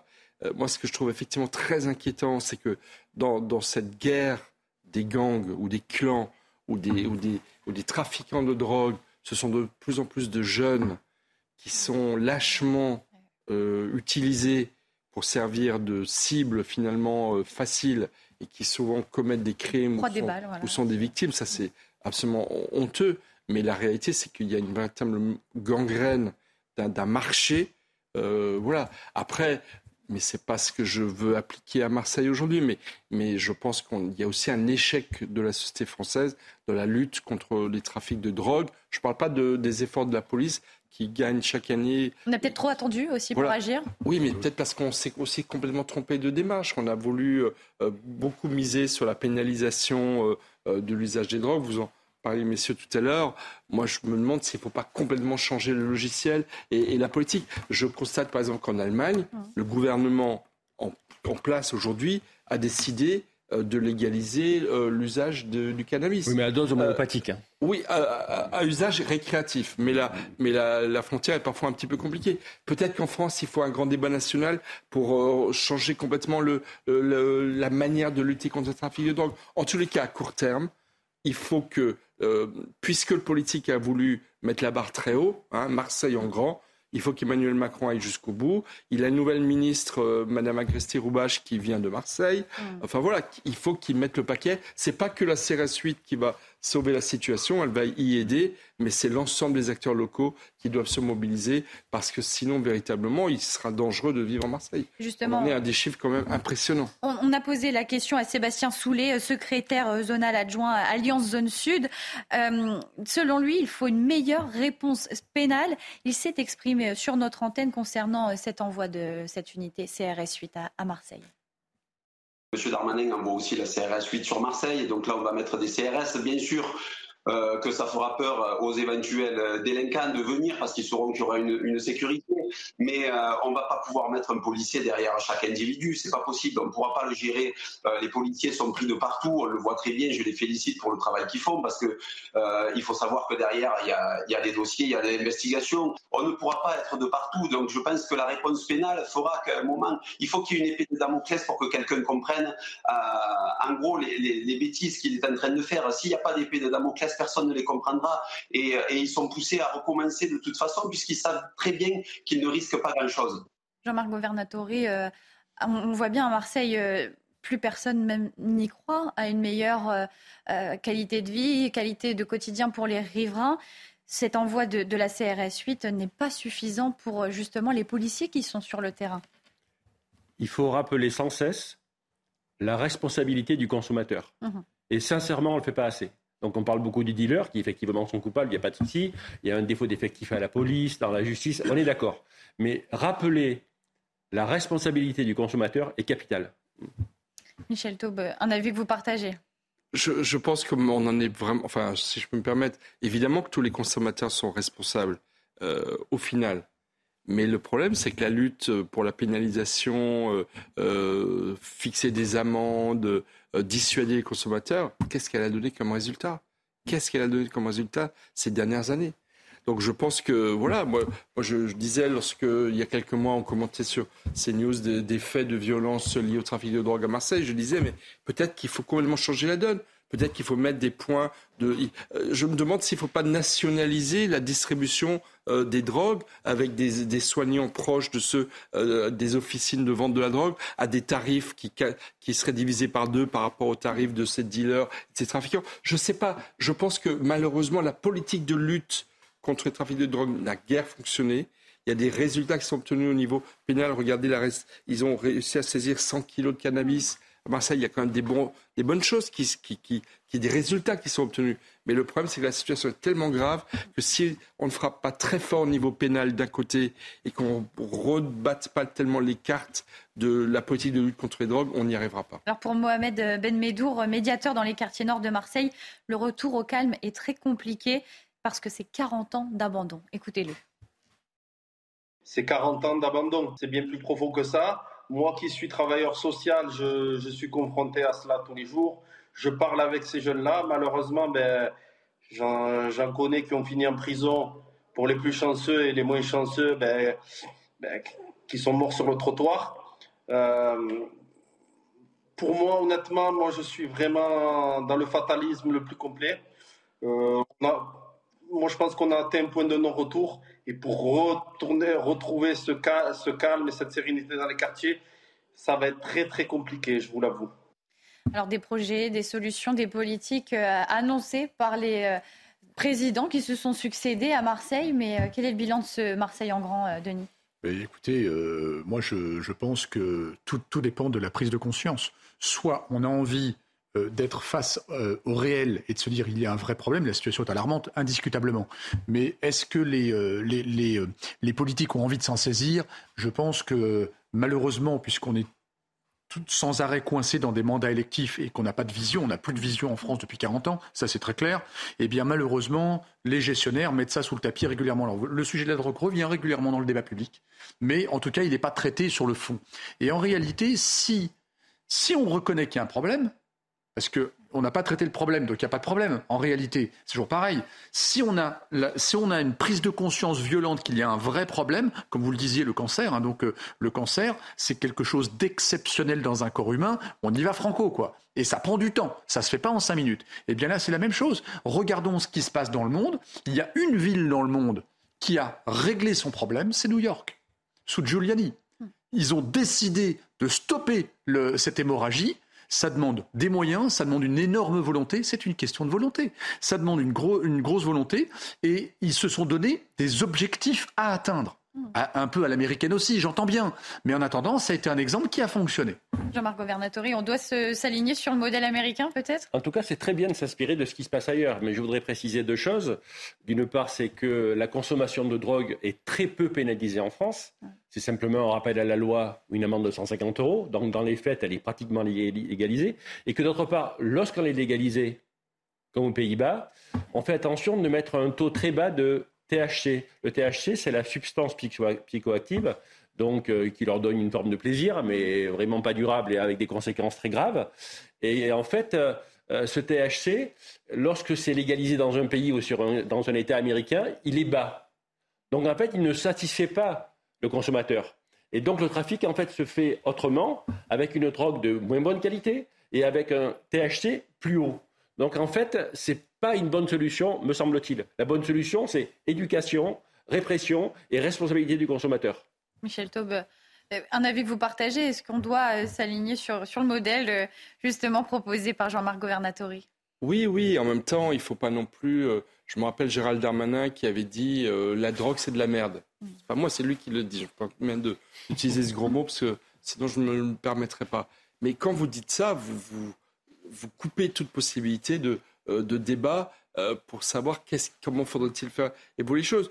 Encore une fois, on consacre des milliards d'euros à la lutte contre les trafics de drogue. On peut tous constater que ça ne marche pas.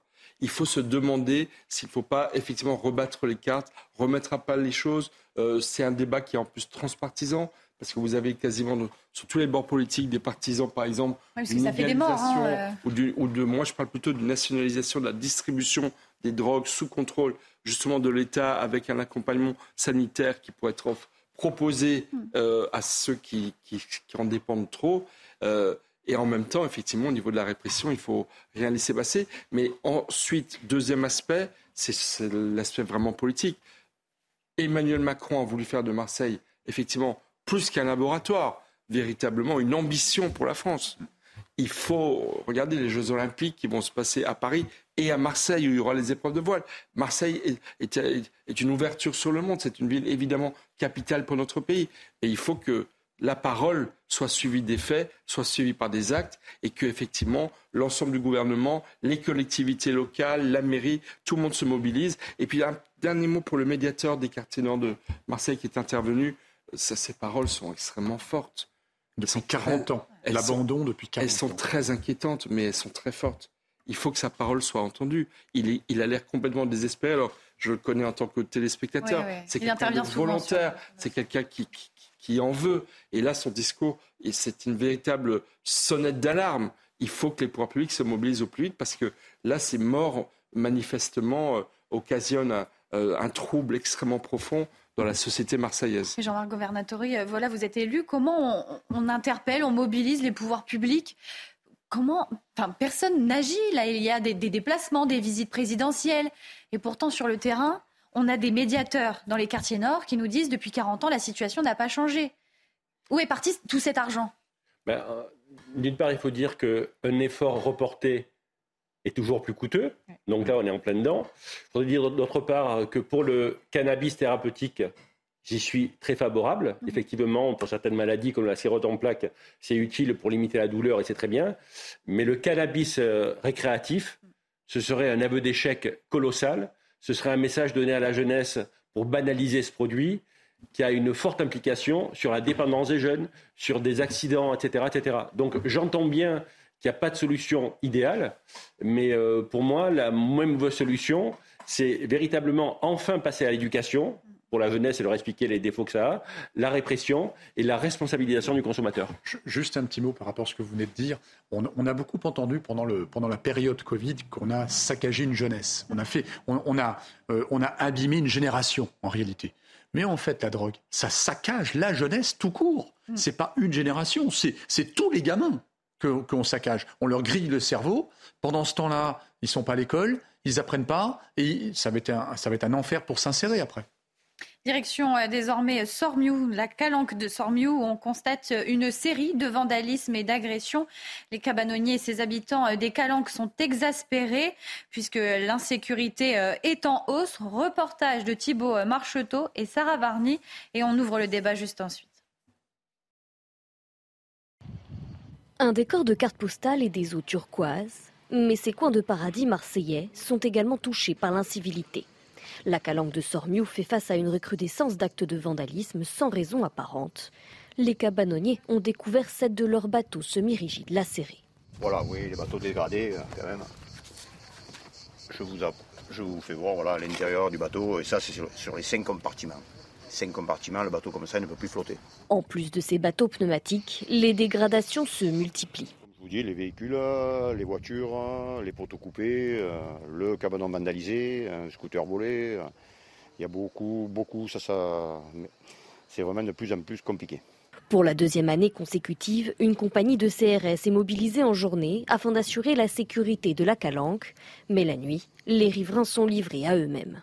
Les propriétaires et le, gestion- et le gestionnaire euh, se battent pour avoir euh, euh, une sécurité, euh, particulièrement la nuit, euh, avec euh, des- un camion de, de- de- de surveillance pour euh, contrôler toutes les personnes qui rentrent, ou qui, surtout qui rentrent dans la calanque. Les cabanonniers demandent plus de sécurité alors que la fréquentation de leur petit coin de paradis augmente un peu plus chaque année.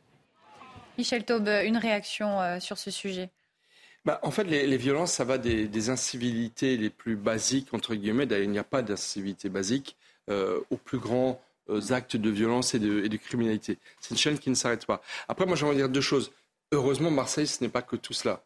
Marseille, c'est aussi une ville très dynamique, c'est une ville très positive, c'est une ville qui se bat, dont les habitants réagissent eux-mêmes. Et puis, j'aimerais dire aussi une chose, euh, pour revenir sur le dé- débat d'avant, si vous me permettez. euh, je pense qu'une des clés, c'est de taper au portefeuille.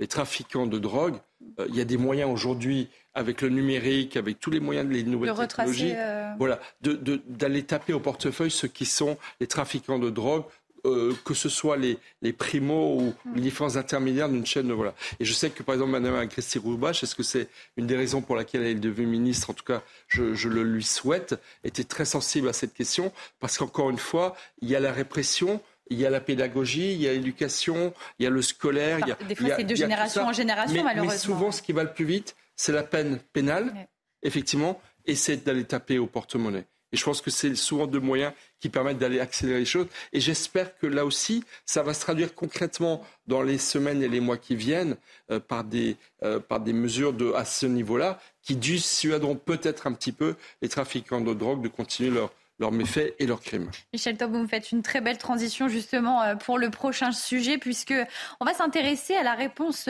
pénale un mois et demi après les émeutes suite à, la mort de Naël, souvenez-vous. Alors c'est le moment voilà, de faire un, bilan sur la réponse pénale concernant les violences, les pillages, les dégradations. La justice a-t-elle eu une réponse pénale ferme et systématique face aux émeutiers?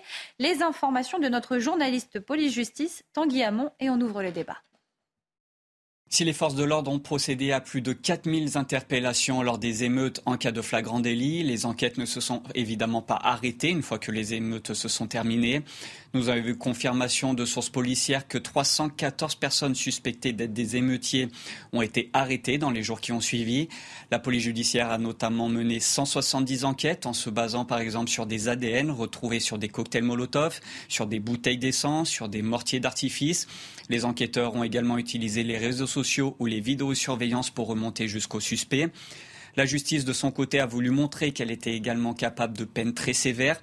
Les statistiques nous ont été confirmées par le ministère de la Justice, avec plus de 4000 personnes interpellées et mises en garde à vue plus de 2100 déjà jugées avec un taux de condamnation de 94%.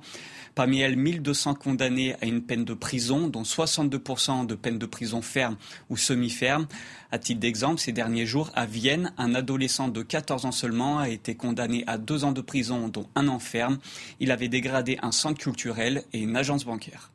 Jean-Marc Governatori, on est euh, un mois et demi après euh, ces émeutes, ces actes euh, d'une horreur impensable, quand même des, images, on s'en souvient tous, de ces voitures brûlées, de ces agressions, de, ces, de ces blessés aussi, aussi bien du côté des forces de l'ordre que des, civils, parfois des personnes qui passaient juste là. À Nice, un mois après, euh, est-ce que la réponse pénale a été euh, importante, a été à la hauteur face aux émeutiers qui, euh, justement, ont peut-être dégradé des magasins aussi qui, ne s'en remettent toujours pas? Je pense que dans ce cas-là, la plupart des magistrats concernés par ces dommages des émeutiers ont fait le, job. Hmm. Ils ont été à la hauteur. Quand vous pensez qu'on est un pays où, par exemple, le squatté est condamné au bénéfice du squatteur, on est un pays, un, petit jeune qui, qui, a volé du matériel à un pompier dans son camion, il s'est filmé, il ressort, euh, il ne se passe rien. Euh, récemment, à Nice, il y a un octogénaire, qui est, un, médecin octogénaire qui est frappé euh, par un autre jeune, et le gars, il est dehors et on le en février. Là, pour les émeutes, je trouve que par rapport à d'habitude, ils ont tapé sur la table et c'est très bien. Michel Taube, on a souvent évoqué ce, sujet en plateau, justement, lors, des émeutes, un mois et demi. Est-ce que la, réponse est suffisante? Parce que au, vu des, dégâts, au vu de la violence des actes, est-ce que on, peut euh, admettre que la justice a, répondu? On est sur plus de 4000 interpellés, 2107 majeurs jugés, 1239 condamnés à de la prison. On est euh, sur un bilan euh, judiciaire satisfaisant? Alors, je pense que il s'est passé quelque chose manifestement dans la machine judiciaire au lendemain de ces émeutes. Je pense qu'effectivement, Gérald Darmanin, Éric Dupont-Moretti, il y a eu des instructions ministérielles très fortes qui ont été suivies quasiment immédiatement par, même on était sur certains week-ends, par euh, des tribunaux qui ont ouvert même le dimanche, mm. même la nuit, qui ont fait des nuits blanches pour juger au plus vite les personnes qui avaient commis des méfaits aussi importants. Donc moi, ce que je me dis, c'est que ce qui s'est passé là, enfin, à un moment donné, l'État a eu la main ferme. quand je dis l'État, c'est à la fois l'exécutif et le judiciaire dont l'autorité est indépendante de, de l'exécutif. Mais ce que j'espère, c'est que ce moment de, de, de, fermeté va continuer. Parce qu'un État normal, un État qui fonctionne, c'est un État qui sait toujours être ferme lorsqu'on s'en prend aux autorités. Et moi, ce qui m'inquiète, c'est que combien y a-t-il eu de violence ces jours-là, pendant 6-7 jours? Il y a eu 533 communes en France qui ont été mises à feu et à sang dans au moins quelques quartiers. 533 communes. C'est certainement des dizaines de milliers d'émeutiers. Et non pas, comme le gouvernement l'a dit, 7 000 à 9 000 personnes. Parce que si vous le ramenez aux 533 communes, ça ferait qu'il n'y aurait eu que 20 personnes par commune qui se seraient mobilisées. Non, c'est évidemment beaucoup plus. Et donc je pense effectivement que la justice doit malheureusement continuer son travail de fermeté. Vous prenez par exemple la commune de l'Allée-Rose, dont le maire euh, l'épouse et la famille ont été sauvagement attaqués. On n'a toujours pas trouvé les, les auteurs de, de, ces faits-là. Et il y en a beaucoup. Je m'inquiète aussi de ce que beaucoup de personnes qui ont été jugées sont venues un peu en fin de chaîne. C'est-à-dire qu'on a arrêté beaucoup de personnes qui volaient dans des magasins qui avaient été saccagés par d'autres, mais qui ont été des primos émeutiers. Qui c'est qui ont déclenché les émeutes? Qui s'est attaqué à des écoles, à des mairies, à des services publics? Parce que ça a été le cas dans des dizaines de, communes de France. Donc, si vous voulez, malheureusement, malheureusement, le défi sécuritaire, il est considérable. Et je pense qu'il n'y aura pas de... On, n'arrivera pas à se prémunir contre de, possibles nouvelles émeutes s'il n'y a pas en même temps, en même temps, une politique pénale très ferme qui sert de, premier pilier à une action ensuite sociale, de rénovation urbaine, etc. Et je pense que là, au niveau de son discours, Emmanuel Macron a beaucoup déçu depuis, qu'il, depuis ces émeutes, parce qu'en matière de... Vous voyez, sur le plan social, il y a un nouveau ministre de Logement, une nouvelle ministre du Logement, il y a un nouveau ministre euh, de la Ville. Mais au niveau sécuritaire, on n'a rien renforcé. Au niveau du remaniement ministériel sur le pilier euh, sécuritaire. Donc je pense qu'effectivement, effectivement, il faut mettre le paquet sur le sécuritaire comme premier acte d'une reconquête de territoire et de cette génération perdue de la République, parce que sinon, de nouvelles émeutes, on en aura rapidement. Denis Deschamps, est-ce qu'on a, tiré des leçons de 2005 ou euh, est-ce qu'au contraire, euh, c'est pire? Puisqu'on a eu trois fois plus de, de, violence en trois fois moins de temps. Alors, c'est, je, crains que non, en réalité. Pour répondre directement à votre question, je crains que non. Ce qui m'ennuie beaucoup, alors les chiffres sont impressionnants, hein, euh, là on n'a pas parlé du montant des dégâts, mais il y a des mairies qui ont brûlé, des écoles qui ont brûlé. À mon avis, le montant des dégâts va être très très important et je ne suis pas sûr que les assurances puissent rentrer dans la danse. Donc ça va coûter très cher à l'État. Euh, moi, je note plusieurs choses. Je l'ai dit, si je ne l'ai pas dit mille fois, je ne l'ai pas dit une fois sur ce plateau. Malheureusement, si l'État manque de fermeté et de l'expression de son autorité, c'est la démocratie qui recule. Et si la démocratie recule, le pays, il va se disloquer totalement. Et donc, on laisse la place, hein, le reflux laisse la place à des gens comme des émeutiers, comme des, comme des mafias, des choses comme ça. Donc, la fermeté, c'est c'est indispensable, mais il ne faudra pas que ce, ne soit que exceptionnel. Il faut que ce soit habituel, cette fermeté de la justice, qui, rappelons-le, est indépendante. Mais elle a son rôle dans la société, c'est très important. Et, je voudrais noter aussi euh, ce qu'a rappelé votre journaliste, euh, parce qu'il faut arrêter aussi de se cacher derrière son petit doigt en disant euh, Ah non, mais de toute façon, pour les mineurs, c'est toujours très compliqué. Non, c'est pas compliqué du tout, c'est faux. On a vu des mineurs de 11 ans dans la rue.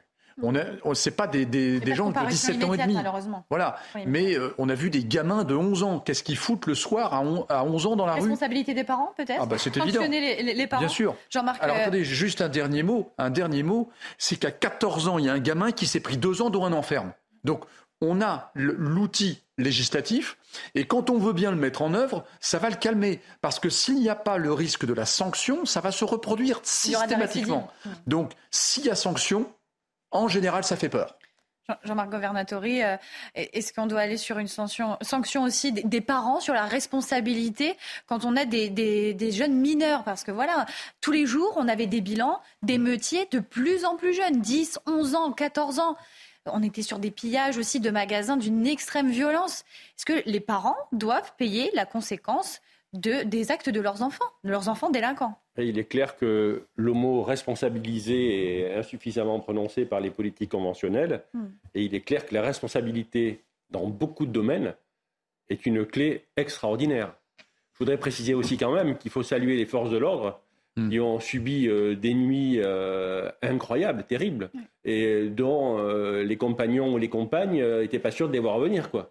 Et je veux rappeler aussi donc, aux gens qui nous regardent que dans notre pays, il y a 300 000 policiers et gendarmes et 68 millions d'habitants. Donc c'est 300 000 personnes, des papas, des mamans, des frères, des sœurs, des fils d'eux, des pères d'eux, qui veillent sur 68 millions d'autres. Hmm. Donc on doit vraiment beaucoup de respect à ces 300 000 policiers et gendarmes dont je dis que ce sont des héros. Et ensuite, euh, voilà, ça, faisait suite aux, manifestations euh, contre la réforme des retraites. Euh, là, on était sur, sur les émeutes. Maintenant, il va y avoir le rugby en septembre. Donc, à toutes ces occasions, ils sont sollicités et mis en danger. Et quand le matin, le matin ils partent travailler, le soir, ils, sont, ils peuvent être morts, ils peuvent être blessés, ils peuvent être en prison. Donc, véritablement, il, est, il est clair qu'il est très important que tous les politiques et que la NUPES prennent enfin conscience qu'on doit un immense respect aux forces de l'ordre, parce que sans police motivée, il n'y a pas de République, sans police motivée, il n'y a pas de sécurité, et sans police motivée, il n'y a pas de liberté. Michel Taube, justement, voilà, Jean-Marc Governatori parlait des Jeux Olympiques. Est-ce que sans une réponse ferme de la justice, on, pourrait craindre euh, à des émeutes pendant les, Jeux Olympiques, que les Jeux Olympiques soient un événement euh, à la porte ouverte à toutes les délinquances, euh, au pillage de, magasins et de touristes aussi. Écoutez, vous avez déjà des syndicats très bien installés, très respectables, qui osent menacer de, de, préavis de grève pendant la Coupe du Monde de rugby. Hum. Je trouve ça absolument scandaleux. Alors pourquoi des jeunes se priveraient-ils de euh, tirer une balle dans le pied de notre pays qui est déjà fragile, alors que nous allons avoir des événements euh, de portée planétaire euh, et le monde entier qui va venir nous voir dans les mois qui viennent. Hmm. Déjà, le Coupe du Monde de rugby, qui est un événement. Ça peut faire peur, là, voilà, aux touristes. Vous pensez que ah le rayonnement de la France en a pris un coup Vous savez, en juillet, il y a eu, à un moment donné, pendant 15 jours, il y a eu une baisse du tourisme, des réservations hôtelières à Paris et en France, qui était notamment c'était pas que le mauvais temps. Le mauvais temps est venu un petit peu après. C'est notamment consécutif aux émeutes qui ont fait peur. Enfin, des images. Pays recommandaient à leur population de ne pas aller. Exactement. Euh, les, émeutes ont été vues malheureusement dans, le monde entier. Donc effectivement, euh, il y a des risques. L'enjeu sécuritaire euh, des prochains événements, Coupe du Monde et surtout Jeux Olympiques, il est évidemment majeur. En plus, franchement, mm. on a là des Jeux Olympiques qui vont se passer à Marseille, une ville populaire, euh, qui vont se passer beaucoup en Seine-Saint-Denis, mm. qui bénéficie, qui est de très très loin, euh, le département qui bénéficie le plus. Euh, les Jeux Olympiques s'appellent les Jeux Olympiques de Paris. Mais enfin, on pourrait presque dire que ça s'appelle les Jeux Olympiques de Paris de Seine-Saint-Denis. le département va être transformé. Voilà. Donc, si vous voulez, j'espère au moins qu'en contrepartie de cet effort collectif qui a été fait par la nation, le, départ, le dit département le rendra la population et les jeunes Emmanuel Macron a, été, lancé un appel aux jeunes euh, ce soir. Euh, vous nous disiez, eh ben, au moins, j'espère que cette jeunesse sera remercier la collectivité euh, de lui avoir mis à disposition cet événement extraordinaire. Non, c'est un véritable enjeu sécuritaire, mais je vais vous dire, le problème ne va pas se poser dans un an. Il va se poser dans les prochaines semaines, dans les prochains mois. J'espère vraiment, vraiment, il faut tous espérer que le gouvernement aura tiré les leçons de ces émeutes et, changer complètement de braquet en matière de, politique de la ville et de, et de prise en compte euh, à la fois avec de la grande fermeté au niveau euh, pénal et évidemment donner de l'espoir, de l'espérance, euh, Emmanuel Macron disait ce soir, à cette jeunesse qui, qui a peut-être besoin de, effectivement, de vision pour l'avenir pour éviter de tomber dans les écueils qu'on a vus ces derniers mois. Je voudrais dire que dans cette vision déprimante hein, qui s'explique par les événements qui arrivent, il faut quand même rappeler aux gens qui nous regardent que c'est vraiment une toute petite minorité de personnes hein, mm. qui polluent la vie d'une majorité. Hein. Mais on, sait que ce sont une minorité, mais qui fait de grands, de grands dégâts. C'est ça qui est complètement hallucinant. On est d'accord, mais c'est pourquoi on n'arrive pas à les empêcher, pourquoi on n'arrive pas à les, les arrêter, parce que là, on a été quand même sur plusieurs nuits avec des scènes mais, mais épouvantables, ah, avec une violence qui, qui augmentait. voilà, on disait que c'était de plus en plus calme, mais c'était juste au niveau des chiffres. Mmh. Denis Deschamps. Tout à fait. Et euh, moi, je pense, euh, ça fait longtemps que je le dis, c'est que la population a grandi, grandi, grandi. Euh, maintenant, on est 68 millions. Et les actes de, de, délinquance ont augmenté également en nombre. Et on n'a que 300 000 policiers et gendarmes. Ce n'est absolument pas suffisant. Ils sont débordés, ils sont épuisés. On oublie qu'ils bossent 8, 10, 12 heures par jour, parfois pendant 8, 9 jours.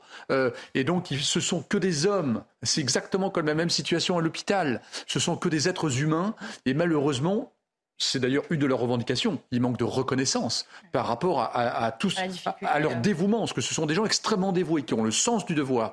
Et malheureusement, ben, là, on a un effet ciseau. Et, notre, moi, j'entends, hein, j'adorerais qu'il y ait des grandes politiques de la ville, qu'il y ait des grandes politiques pour la jeunesse, hein, parce que sans espoir, on ne va nulle part.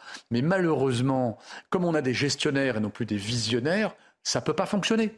Merci Denis Deschamps. Euh, il est bientôt 23h euh, euh, sur CNews. L'heure pour nous de faire un, point sur l'actualité. Rebonsoir Simon Guillain. Bonsoir Célia, on va commencer ce rappel de 23h par parler de la rentrée scolaire. C'est pas tout de suite, mais ça commence à approcher. Des frais de rentrée qui sont d'ailleurs de plus en plus élevés. Et face à l'inflation, eh bien, les familles sont euh, obligées de s'adapter. Une allocation de rentrée scolaire a d'ailleurs été versée hier à environ 3 millions de foyers, mais ce coup de pouce n'est pas toujours suffisant. On va écouter justement ces quelques témoignages de mères de famille qui ont été recueillis aujourd'hui. Je trouve que ça devrait bénéficier à plus de personnes et euh, être vraiment ciblé pour acheter des fournitures scolaires. D'une manière globale, les augmentations de prix sont relativement choquantes et euh, je pense que le contexte mondial ne peut pas tout expliquer et ne peut pas tout justifier. Pour les gens plus modestes, c'est sûr qu'ils ont auraient besoin que ce soit augmenté euh, en conséquence par rapport à l'inflation. L'agenda, je pense qu'on ne va pas vraiment regarder le prix pour le coup. On regardera plutôt les prix sur les cahiers, les choses comme ça. Et l'agenda, bah, c'est quand même quelque chose voilà, faut, qui reste sympa et qu'on va utiliser toute l'année. À Marseille, la CRS 8 a été déployée pour lutter contre le trafic de drogue sur euh, son compte Twitter. Le ministre de l'Intérieur, Gérald Darmanin, a annoncé que l'unité spécialisée contre les violences urbaines allait mener des opérations ciblées dans les prochains jours. Depuis le début de l'année, la cité phocéenne connaît une recrudescence des règlements de compte entre dealers. 36 personnes ont déjà perdu la vie, 8 seulement, 8 pour le seul mois d'août, pardon. C'est déjà plus que sur toute l'année 2022. Et face à l'instabilité au Niger, une réunion des chefs d'état-major des pays de l'Afrique de l'Ouest a démarré aujourd'hui et doit durer deux jours. Une semaine après le déploiement de sa force en attente pour rétablir euh, dans ses fonctions le président déchu Mohamed Bazoum. Sachez que de nombreux pays appellent à une résolution pacifique. Voilà pour euh, ce court rappel de l'actualité à 23h sur CNews. Vous retrouvez Célia Barotte et ses invités. C'est la dernière partie de Soir Info sur CNews. Merci beaucoup euh, pour ce rappel de, l'information. Nous sommes toujours avec Denis Deschamps, Michel Taube et Jean-Marc Governatori. Euh, prochain thème, messieurs, la rentrée scolaire cette, allocation qui a été euh, versée euh, à, plusieurs, euh, plusieurs millions de, foyers en France. Alors dans le détail, avec cette nouvelle majoration, l'allocation s'élève à 398 euros pour les enfants âgés de 6 à 10 ans, 420 euros pour ceux ayant entre 11 et 14 ans, 434 euros pour les enfants de 15 à 18 ans. Mais à noter que pour la, rentrée 2023, ce sont les revenus de 2021 qui seront déterminants pour les foyers. Regardez ce sujet qui a été tourné par nos reporters, par la rédaction. Et, les, prix dans les, dans les rayons, dans les supermarchés sont en hausse au plus grand dam des, des, familles qui font leurs achats. S'il vous plaît, monsieur. Ça, c'est à 39,99, 36. Aujourd'hui, pour Mimi et ses enfants, c'est la chasse aux promotions. C'est pas facile, hein, parce que tout a augmenté et tout. Il faut faire attention à chaque fois au prix. Une hausse qui ne facilite pas la tâche de cette maman, malgré l'allocation de rentrée scolaire versée par la CAF récemment. Je sais que ce n'est pas suffisant euh, pour euh, les, quatre, euh, les quatre enfants. Parce que après, après les, fournitures et tout, on a, on a des chaussures, des habits à acheter et tout. Donc il faut sortir quelques sous de, nos, de, de notre poche. Quoi. Alors, toute économie est bonne à prendre. Les sacs, il n'y en a qu'à une personne que j'ai acheté le sac, mais les autres, on a conservé leur sac euh, pour euh, l'année prochaine. Par rapport à l'année précédente, les prix des fournitures ont augmenté de 10% dans ce magasin. Bah, c'est dû à l'inflation, l'augmentation du prix des matières premières et du coût de l'énergie. Selon un rapport de la Confédération syndicale des familles, les parents devront dépenser cette année entre 900 et 1700 euros en moyenne pour la scolarité d'un enfant. Ce jour-là, Mimi a dépensé 92 euros au total. 3 millions de bénéficiaires pour, pour cette allocation de rentrée scolaire. Michel Taube, on est sur une allocation qui, selon vous, est suffisante pour les foyers modestes ou au contraire, c'est un premier pas, mais pas assez suffisant? Bah, Déjà, je dois dire, c'est peut-être pas populaire de dire cela, mais la collectivité est quand même généreuse en France avec les personnes qui sont en difficulté. Alors, ça n'est jamais suffisant. Et c'est vrai que ce phénomène nouveau de l'inflation, on n'avait pas vécu dans l'inflation depuis 40 ans. Euh, il est il est, les Français le prennent de façon extrêmement, extrêmement violente. Donc oui, effectivement, euh, cette allocation de rentrée scolaire, elle est généreuse, mais elle n'a pas suivi les, chiffres de l'inflation. Et donc, effectivement, la capacité euh, d'aider nos enfants à s'équiper pour la rentrée, d'équiper nos enfants pour la rentrée, euh, ben, elle, a légèrement diminué vu l'augmentation des prix. Ceci d'autant plus que je vois bien les chiffres qu'annonce l'INSEE ou certains observatoires, mais la réalité, c'est que euh, l'inflation, elle est vraiment très importante. Mm. Elle est bien au-delà des 11% de moyenne qui sont affichés. Et c'est tout simplement l'expérience de chacun mm. que nous voyons tous les jours qui nous le dicte. par exemple, tout ce qui est lié au papier, les prix ont explosé. On l'a vu, dans le Explosé. Et là, c'est pas du plus 10, plus 15%. Parfois, c'est du plus 30, plus 40%. Il y a certains produits de niche dont même c'est x2. C'est du plus 100% par rapport à il y a un an. Et donc, si vous voulez, évidemment que les Français sont obligés de se priver, de faire extrêmement attention. Et les parents, euh, à leurs enfants, pour leur expliquer, attention, cette année, plus que l'année dernière, je suis obligé de faire très attention. Euh, parce que la situation est très très difficile, parce que les prix ont augmenté. Euh, c'est difficile. Donc effectivement, c'est une petite période de tension qui est plus importante que les années précédentes pour euh, cette rentrée scolaire. Mais il ne faut pas empêcher quand même de souhaiter à tous une très bonne rentrée scolaire. Denis Deschamps, cette allocation est suffisante? Non, bien sûr que non. c'est important une rentrée scolaire. Les, les enfants, c'est un marqueur dans une année. Hein, pour les enfants et pour les parents d'ailleurs. C'est très important. Euh, on prépare le cartable, on recommence à zéro. Euh, la tenue, effectivement, on revoit ses, camarades tous les jours. Avec la nouvelle maîtresse ou le nouveau maître, c'est très attendu. Euh, et effectivement, ça fait plusieurs semaines que j'alerte en disant que le coût de la rentrée va être très difficile à absorber. Hein. Voilà. Euh, et ça, ce n'est qu'un chiffre, plus 11%, mais comme disait Michel avant, la réalité est tout autre en réalité. C'est un peu comme le, chiffre de l'INSEE qui annonce l'inflation. L'inflation réelle, euh, réelle hein, pas seulement ressentie, mais réelle, elle est bien plus importante parce que le panier de la ménagère ne représente pas tous les coûts d'un foyer. Et donc, en réalité, d'ailleurs, nos voisins ont des inflations entre 10, 12, 14%. Nous, on est à 6. Donc, forcément, il y a un pépin. Bon, euh, sur la rentrée, ça dépend ce que l'on met dans le périmètre de la rentrée. Est-ce qu'on met juste les stylos et les cartables ou est-ce qu'on met aussi euh, comment dire l'habillement? Est-ce qu'on met euh, euh, le changement de bureau quand on passe du collège au lycée? Je ne sais pas, tout un tas de choses comme ça. Donc effectivement, ça va être un vrai problème de coût. Et puis malheureusement, comme les salaires ont augmenté en moyenne, encore une fois en moyenne sur le territoire, mais pas assez, et donc les ménages modestes ça va, ça va avoir une conséquence et on le sait déjà. Les ménages modestes, souvent, sautent un repas parce que c'est la nourriture qui, prend le choc en fait. Et certains sautent un repas parce que pour les enfants, on est prêt à se mettre en quatre pour nos enfants.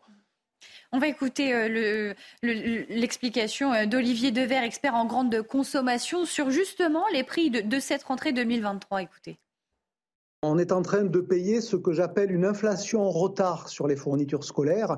L'année dernière, à la même époque, euh, alors je ne vais pas dire qu'on s'étonnait, mais on était plutôt content de voir que l'inflation sur les fournitures scolaires était plus faible que l'inflation générale que l'on avait, notamment euh, sur le prix de l'alimentation dans les hypermarchés, dans les supermarchés. Et ça s'expliquait parce qu'en fait, les fournitures de la rentrée de 2022 avaient été négociées sur la base de prix de janvier-février 2022, parce que ces grandes opérations-là sont négociées très très en amont. Et donc finalement, on avait échappé à la première vague de l'inflation l'année dernière. C'est ça que je veux vous faire comprendre. Cette année, ben, on a la double peine, c'est-à-dire on récupère aussi une part de l'inflation qu'on n'a pas eue l'année dernière.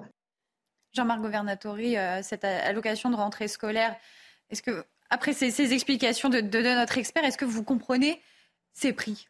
Je pense qu'il faut quand même dire la vérité aux personnes qui nous écoutent. Le plus bel homme du monde ne peut donner que ce qu'il a. Mm. Et en l'occurrence, notre pays, il a subi en 2022 un déficit commercial de 160 milliards. un déficit budget de l'État de 150 milliards, un déficit de la Sécu de 15 milliards. On emprunte chaque jour 700 millions d'euros pour assumer notre politique sociale, qui, est belle, qu'il faut faire, hein, mais on a 200 aides sociales.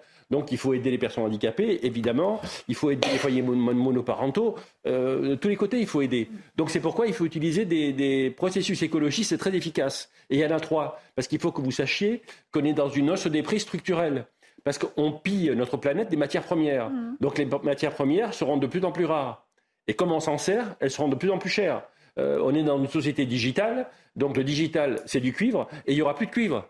Donc ça va devenir de plus en plus cher. C'est vrai, pour le pétrole, c'est vrai pour le charbon, c'est vrai pour le gaz, c'est vrai pour les métaux rares, c'est vrai pour le bois. Donc euh, l'inflation, elle est structurelle et elle, va s'accroître. Donc les trois outils euh, qui existent, c'est d'une part véritablement euh, développer l'économie circulaire dans notre pays. Donc on répare tout, on recycle tout. Il faut vraiment que ce soit dans la culture du français, on répare, on recycle et on, ne change pas. L'autre élément, ce sont les selles, ce sont des systèmes d'échange locaux. Il y a 1000 selles en France. Ce sont des processus par lesquels, dans un immeuble, dans un quartier, les personnes prennent l'habitude d'échanger leur temps, leurs biens, leurs compétences. On voit que les ça, Français sont quand même de plus en plus enclins à, avoir euh, appel euh, ou à découvrir la seconde main. C'est vrai, mais il faut vraiment l'intensifier. Et dernier point, on va en parler avec le carburant tout à l'heure, c'est le covoiturage qui ne fonctionne pas du tout en France. Et là, on a une grosse source d'économie en matière de transport. Michel Taube, je voulais avoir votre avis euh, sur euh, ces critiques, ces personnes qui disent que l'allocation de rentrée scolaire euh, n'est pas souvent utilisée que pour les enfants ou que pour les fournitures scolaires. Qu'est-ce qu'on répond à ces personnes-là Gabriel Attal a répondu, mais... Euh, on ne va pas mettre une police devant euh, chaque famille qui reçoit... Mais est-ce qu'on devrait utiliser des bons ou peut-être le retour à l'uniforme pour éviter les dépenses de ah, vestimentaires euh, Tout à fait. Et puis il y a aussi des, municipalités qui expérimentent plus que ça, qui, qui pratiquent aussi la mise à disposition des fournitures scolaires, des manuels scolaires. Ou de faire les commandes de, de, de, groupe. pour les enfants afin de de négocier les prix les plus On va regarder l'avis du ministre. centrales d'achat et d'autre part d'assurer une égalité de traitement entre tous les enfants. Je pense que ça fait partie des, mille et une solutions euh, que malheureusement, vous savez, à une époque, euh, malheureusement, je suis euh, un peu vieux, mais à une époque, on disait, c'était dans les années 70, je suis encore tout jeune, mais mmh. j'ai appris ça pendant mes études d'économie. En France, on n'a pas de pétrole, mais on a des idées. Donc on a en France, 50 ans ou 40 ans après, on n'a toujours pas de pétrole. Et est-ce qu'on a encore toujours bah, des idées? Donc apparemment, d'après M. Gavonatori, oui, puisqu'il y a plein d'autres solutions pour éviter. Mais bon, la réalité, c'est qu'effectivement, euh, cette aide, elle est importante, hmm. parce que les 300-400 euros, c'est grosso modo le budget que des familles qui ont vraiment des difficultés de fin de mois vont utiliser pour financer, comme vous le disiez, M. Deschamps, fort justement, c'est pas que le cartable et le stylo, c'est les habits, c'est les inscriptions, il faut s'inscrire à la piscine, il faut s'inscrire dans telle et telle activité. Tout ça, ça coûte très cher. Donc ça, c'est vraiment une bouteille d'oxygène pour un des moments les plus importants de l'année, mm. avec euh, les fêtes de Noël. Et, mm. et voilà, c'est extrêmement important. Donc c'est important que la collectivité joue le jeu. Après, effectivement, c'est à chacun d'être responsable, d'être économe, de savoir expliquer aussi à des enfants qu'il ne s'agit pas d'acheter, d'acheter, d'acheter, mais qu'on peut trouver du plaisir en, ayant des fournitures scolaires soit recyclées, soit sur lesquelles... Reprendre le cartable de l'année dernière. Voilà, exactement. Donc voilà, c'est un équilibre à trouver, mais c'est vrai que les temps sont durs et, et, on est tous obligés de se serrer la ceinture. Juste un mot euh, pour... Un dernier mot voilà, sur, sur ce point, puisqu'il y a d'autres inflations sur d'autres sujets. Euh, en fait, euh, on a la, difficulté des ménages français, de leur budget, on peut la, constater quand on regarde les, différents rapports de la Banque de France où les gens ont recours à des crédits de conso pour finir, financer les, fins de mois. Ça, c'est très important. On le voit, le succès de certaines plateformes qu'on ne nommera pas, où on revend des objets euh, usagés, des fringues ou autres, pour justement faire rentrer de l'argent. Euh, effectivement, le, réutiliser, ça, commence à prendre cette mode de, la deuxième main. et heureusement, c'est plein de petites choses comme ça qui font que bah, les gens cherchent des solutions pour boucler les fins de mois. Alors, autre dépense pour les Français, euh, euh, avec son lot d'augmentation, c'est le carburant. Les prix à la pompe grimpent. La barre symbolique des 2 euros par litre est même dépassée dans certaines stations. Mais pourquoi de telles hausses? La réponse avec Maxime Lavandier, Sarah Fenzari et Pierre-François Altermat. Le constat est le même dans la plupart des stations-service parisiennes. Ici, le prix du samplon 98 est affiché à 2,59 euros. Dans cette autre station, à quelques kilomètres, le prix des carburants sont tous au-dessus des 2 euros le litre. Des hausses que subissent de plein fouet les automobilistes. Ah bah, le prix, euh, tant qu'on dit rien et puis euh, ils vont continuer à augmenter, puisqu'on dit rien, il faut, bouger, il faut faire quelque chose. Je veux que je vous dise, moi je suis coursier, je bosse toute la journée, ça coûte une fortune. Quoi. Moi c'est du 25 balles par jour. Tout ce qui est à payer, le, le loyer, l'électricité qui augmente, et puis euh, les gens comme nous qui n'ont pas les moyens, c'est dur. En seulement un mois, les prix à la pompe ont augmenté de 10,3 centimes pour le samplon 98, de 9,3 centimes pour le samplon 95 et de 17 centimes pour le gasoil. Des augmentations liées aux décisions prises par les pays producteurs et exportateurs de pétrole.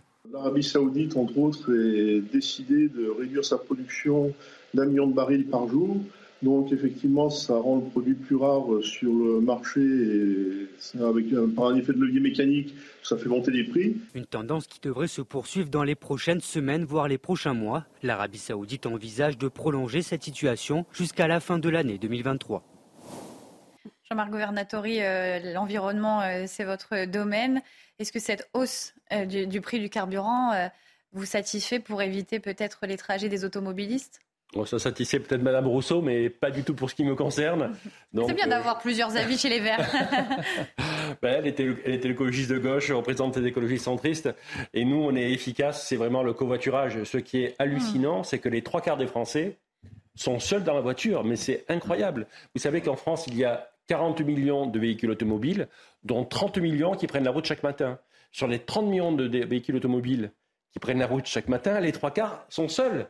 Donc il est capital que dans chaque immeuble et chaque quartier, la puissance publique accompagne les, habitants et que les habitants s'organisent entre eux pour enfin développer le covoiturage. On on ne devrait plus jamais voir une voiture avec une seule personne dedans. Ça pollue, ça coûte cher.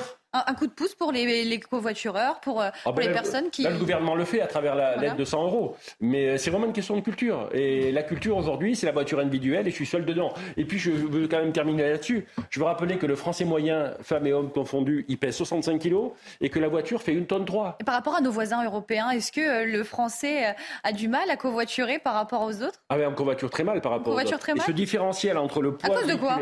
Peut-être. Ah ben, on a peur de faire de ah, mauvaises rencontres ou au contraire c'est culturel C'est culturel. Ah, c'est totalement culturel, oui.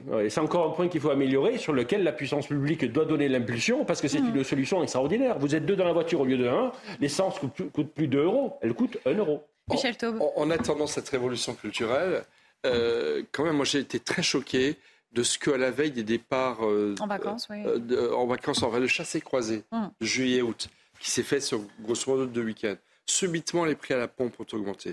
Or, on ne va pas me faire croire que les tarifs qui sont pratiqués par l'OPEP sur les marchés internationaux s'appliquent euh, sur la pompe d'essence qui est dans euh, les voitures aujourd'hui. Il y a des décalages, les, chiffres du marché. Il y en a qui en profitent.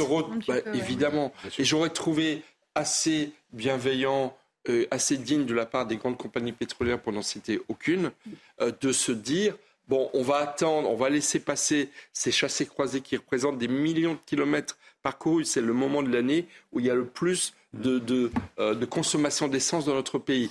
Ils auraient pu avoir la dignité de euh, laisser passer ces deux, trois semaines pour permettre d'avoir quelques gains. Parce qu'on parle de la rentrée scolaire, mais certains de nos concitoyens sont encore en vacances. Et les vacances, c'est aussi très difficile aujourd'hui. Euh, il y a une baisse vous voyez, les gens partent, mais ils ne profitent plus comme, avant. Donc, donc, si vous voulez, les quelques dizaines d'euros qui auraient pu être gagnés euh, sur ces chassés croisés auraient été autant pour les vacances de, de, pour, de respiration pour les vacances. donc, il y a aussi euh, de la spéculation euh, dans ce marché extrêmement. Mais évidemment, structurellement, il faut malheureusement craindre que l'essence continue à augmenter dans les, dans les eh mois et dans les années qui viennent. Des chambres sur le carburant. Oui, donc non, non, c'est pas de la spéculation et ne croyez certainement pas à leur bienveillance. Ce sont des gens qui profitent des opportunités, tout simplement, et leur boulot, c'est quand même par rapport à une donnée, à une donnée brute ou une unité brute, d'en sortir le maximum de rentabilité. Donc euh, malheureusement, il n'y a rien à attendre de, de, ces, de, ces, grands acteurs hein, très concentrés. Euh, j'ai regardé euh, attentivement là, pourquoi euh, le, prix à la pompe est aussi élevé. Donc le prix du pétrole a remonté, c'est vrai, mais il n'est pas, non plus à 200 dollars le baril. Ça, c'est très clair. Il a remonté un peu. Il est loin de ses plus hauts. Alors effectivement, dans 100% des cas, la hausse est beaucoup plus rapide et un est comment dire est appliqué à la pompe. Par contre, les baisses c'est beaucoup beaucoup plus lent. Mm. Hein. ça, on l'a remarqué à chaque fois. donc effectivement, ça c'est le premier point. Le deuxième point, effectivement, vous le disiez, j'ai eu l'opportunité de faire un stage de, de, points il y a quelques, il y a quelques semaines. Et euh, non, c'est justement les dépassements d'un kilomètre heure, malheureusement. Et j'ai appris quelques chiffres dont on n'avait plus en, mémoire. C'est qu'en l'espace de 30 ans, le nombre de voitures a été multiplié par 3 sur la route. La population n'a pas fait x3. Et effectivement, vous avez raison, j'habite euh, un, un tout petit peu à côté de Paris. Et donc, on est euh, pas très loin de chez moi, il y a des grands axes. Et sur cet axe principal de l'Ouest, pour emmener les gens justement euh. Euh, juste sous la Défense, puis sur les Champs-Élysées, dans 95% des cas, il y a une personne. Des fois, un foyer, c'est quatre voitures. Ah c'est terrible. un, ça ne marche pas. Le, covoiturage, ça ne marche pas. Mais il faut que ça marche. Et, et, il faut que ça marche parce que les transports sont saturés aux heures de pointe. Les transports publics sont saturés aux heures de pointe. Notre collectivité n'a pas pensé à, 10, 20, 30 ou 40 ans. Donc on veut entasser des gens et toutes les communes construisent énormément. Hein, dans l'Ouest, il y a des grues partout. Vous parlez de Seine-Saint-Denis, il, il, y a plein plein de villes périphériques, première, deuxième couronne, qui construisent beaucoup. On veut rassembler tout le monde, veut, le plus de gens possible dans sa commune, mais malheureusement on ne pense pas les transports. Regardez par exemple, je prends juste un exemple à Pékin, ils sont en train ils sont en d'acheter le foncier pour le neuvième périphérique, 990 kilomètres. Voilà, ces gens, alors c'est une culture politique différente, j'entends bien, hein, mais en attendant, ils ont une vision. Ils voient le monde à 20, 30 ou à 40 ans, et donc ils commencent déjà à investir. C'est pareil pour les écoles. Vous avez plein de communes où les écoles sont saturées parce qu'il y, y, a eu un afflux de jeunes couples où c'est trop cher d'être dans Paris. Et en fait, bah, les écoles et les crèches sont saturées, alors qu'on n'a pas du tout anticipé. Mais avec le carburant, on a quand même cette impression que les Français bah, subissent, ne réagissent plus, parce qu'on a eu euh, le, mouvement des Gilets jaunes pour moins que ça. 1,50€. Pour 1,50€, voilà, 1,40€, 1,50€. Nous ne sommes jamais, nous sommes jamais à l'abri euh, euh d'une nouvelle de mouvement. Euh, qui seront ou de baisse de carburant. Qui, qui seront forcément différents de, du mouvement des Gilets jaunes. Mais mais voilà, que ce soit le moment des Gilets jaunes, euh, les émeutes euh, d'il y a un mois et demi, euh, voilà, il y a une colère française, une colère française qui est nourrie par un climat délétère de violence et par une situation économique de plus en plus difficile. Donc oui, on la rentrée pourrait être chaude pour la majorité et pour les Français. Il y aura des hauts et des bas, mais un jour il sera à 3 euros. Vous pensez? Ah ben, C'est une hypothèse à ne pas ah, exclure? C'est une certitude. Plus un produit est rare, plus il est cher. Donc, euh, fatalement, euh, voilà. C'est comme ça. C'est pour ça qu'il faut covoiturer. Et puis utiliser les transports collectifs et le vélo. oui, mais il faut que les transports collectifs soient euh, fonctionnels et efficaces aussi. Et rassurants au niveau de, la sécurité. On va aller sur une meilleure nouvelle. C'est les véhicules électriques. Là, autre débat, Michel, autre débat. mais, attendez, vous, nous interrogez sur des possibilités, solutions. Donc, en, attendant, sur ce sujet en attendant une vertu écologiste euh, euh, qui n'est pas de gauche, mais qui est, on va dire, citoyenne et, pour tout le monde, euh, voilà, il faut multiplier la panoplie des, possibles. Et donc, voilà, le, marché des véhicules électriques augmente. Ça, se discute. Mais, mais, mais voilà, je n'en suis pas un fervent partisan, mais ça peut faire partie des solutions aussi. Cette bonne nouvelle et cette histoire que je voulais partager avec vous, un enfant de 7 ans et demi a composé le 18 et a sauvé euh, sa maman qui se trouvait inconsciente dans sa maison. Les pompiers des Yvelines ont partagé l'extrait de l'appel euh, ce lundi sur le réseau social X, un exemple parfait pour sensibiliser aux bons réflexes face aux situations d'urgence et qui met en lumière le travail de l'ombre des opérateurs des services de secours. Sujet de Sarah Varny. Les pompiers, bonjour. Bonjour, ma mère, elle n'arrive pas à se réveiller, venez dans, dans le... Alors que sa mère fait un malaise, c'est avec un grand sang-froid que le jeune garçon a passé cet appel aux pompiers des Yvelines le 13 juillet dernier. Maman, ne réponds pas. Crie fort dans son oreille, maman. Maman, ça veut pas D'accord, mets-la mets sur le dos, s'il te plaît. C'est bon. Elle est sur le dos, là, ta maman Oui. Le garçon de 7 ans et demi a réalisé calmement les gestes de premier secours en suivant les directives du pompier à l'autre bout du fil. La communication a été euh, de suite établie avec l'enfant et euh, il, a, il a très bien réagi. On l'entend de suite dans le discours euh, de l'opérateur, il s'adapte quasiment instantanément dès qu'il entend que c'est une voix d'enfant. il se met à, à le tutoyer, à avoir un vocabulaire adapté. Après être allé chercher une voisine, les pompiers sont arrivés sur place. Quand les techniciens sont là, vous pouvez féliciter son fils. Je pense que c'est grâce à son fils, sa fille, je pas connu, mais c'est grâce à lui. Hein. Vous félicitez de notre part, c'est très bien ce qu'il a fait. Aujourd'hui, la mère du petit garçon va bien. Un appel efficace qui a permis au secours d'intervenir rapidement. Ce qu'il faut retenir, c'est le message qu'on doit faire passer derrière, à savoir que euh, dans la société, n'importe quel citoyen, dès le plus jeune âge et jusqu'au bout, va pouvoir euh, apporter et être maître de sa propre sécurité et de celle des autres. Un extrait publié par les pompiers des Yvelines le 14 août sur les réseaux sociaux, qui a déjà été écouté plus de 400 000 fois par les internautes. Denis Deschamps, je vous ai souvent entendu parler de, la jeunesse, de, des enfants on est sur un enfant quand même qui a fait, euh, qui a sauvé sa maman, une belle histoire, et, et ces gestes de premier secours qui, ne, qui sont souvent méconnus de la part des, Français. Moi, je trouve ça très chouette en fait, et c'est très bien que les pompiers partagent ça. On voit tellement, d'excusez-moi, de débilité sur les réseaux sociaux, sur TikTok ou autres, avec un égocentrisme de dingue. Là, que les pompiers divulguent ce message-là, c'est génial. Merci beaucoup, euh, Denis Deschamps. Je rappelle, vous êtes euh, euh, analyste et conférencier. Michel Taub, merci d'avoir été avec nous ce soir, fondateur d'Opinion Internationale, et Jean-Marc Governatori, coprésident de Écologie au Centre. Merci à vous d'avoir été fidèle à ce programme Soir Info été. On se retrouve demain, même heure, même plateau. L'information continue sur CNews. Merci. Bonsoir à tous, très heureux de vous retrouver euh, pour votre journal de la soirée sur euh, CNews. Et à la une ce soir, le calvaire des habitants d'une résidence HLM de Nice depuis euh, plusieurs années maintenant. Un gang de dealers fait la loi sur place, insulte, intimidation. Leur quotidien est devenu un réel enfer. Ils ont donc décidé de créer un collectif pour dénoncer cette situation. Marine Sabourin, Adrien Spiteri avec Tony Pitaro. Posté à l'entrée de la résidence, des dealers inspectent le sac de cet habitant avant qu'il ne rentre chez lui. Dans cette cité HLM niçoise, les trafiquants de drogue font la loi. Un résident témoigne anonymement. C'est une véritable mafia avec un M majuscule.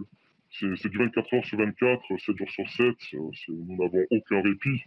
Nous sommes harcelés, discriminés. Nous sommes littéralement en prison chez nous, en fait. On, ne peut plus sortir, nous n'avons plus de vie sociale ça ne peut pas rester comme ça. Il risque d'avoir un drame. Dans le hall de l'entrée, les menaces et intimidations sont bien lisibles. Les balances du 14, on les connaît, vous inquiétez pas. Les stigmates des représailles aussi, à l'image de ces boîtes aux lettres incendiées. Les tags vont même plus loin, avec des propos ouvertement antisémites. Hitler the best, le seul qui a tout compris. Sur les murs, au milieu d'armes dessinées, les tarifs des produits stupéfiants sont ouvertement affichés, tout comme les plaques d'immatriculation des policiers. Selon un ancien employé auprès du bailleur social, l'organisme est au courant de la situation.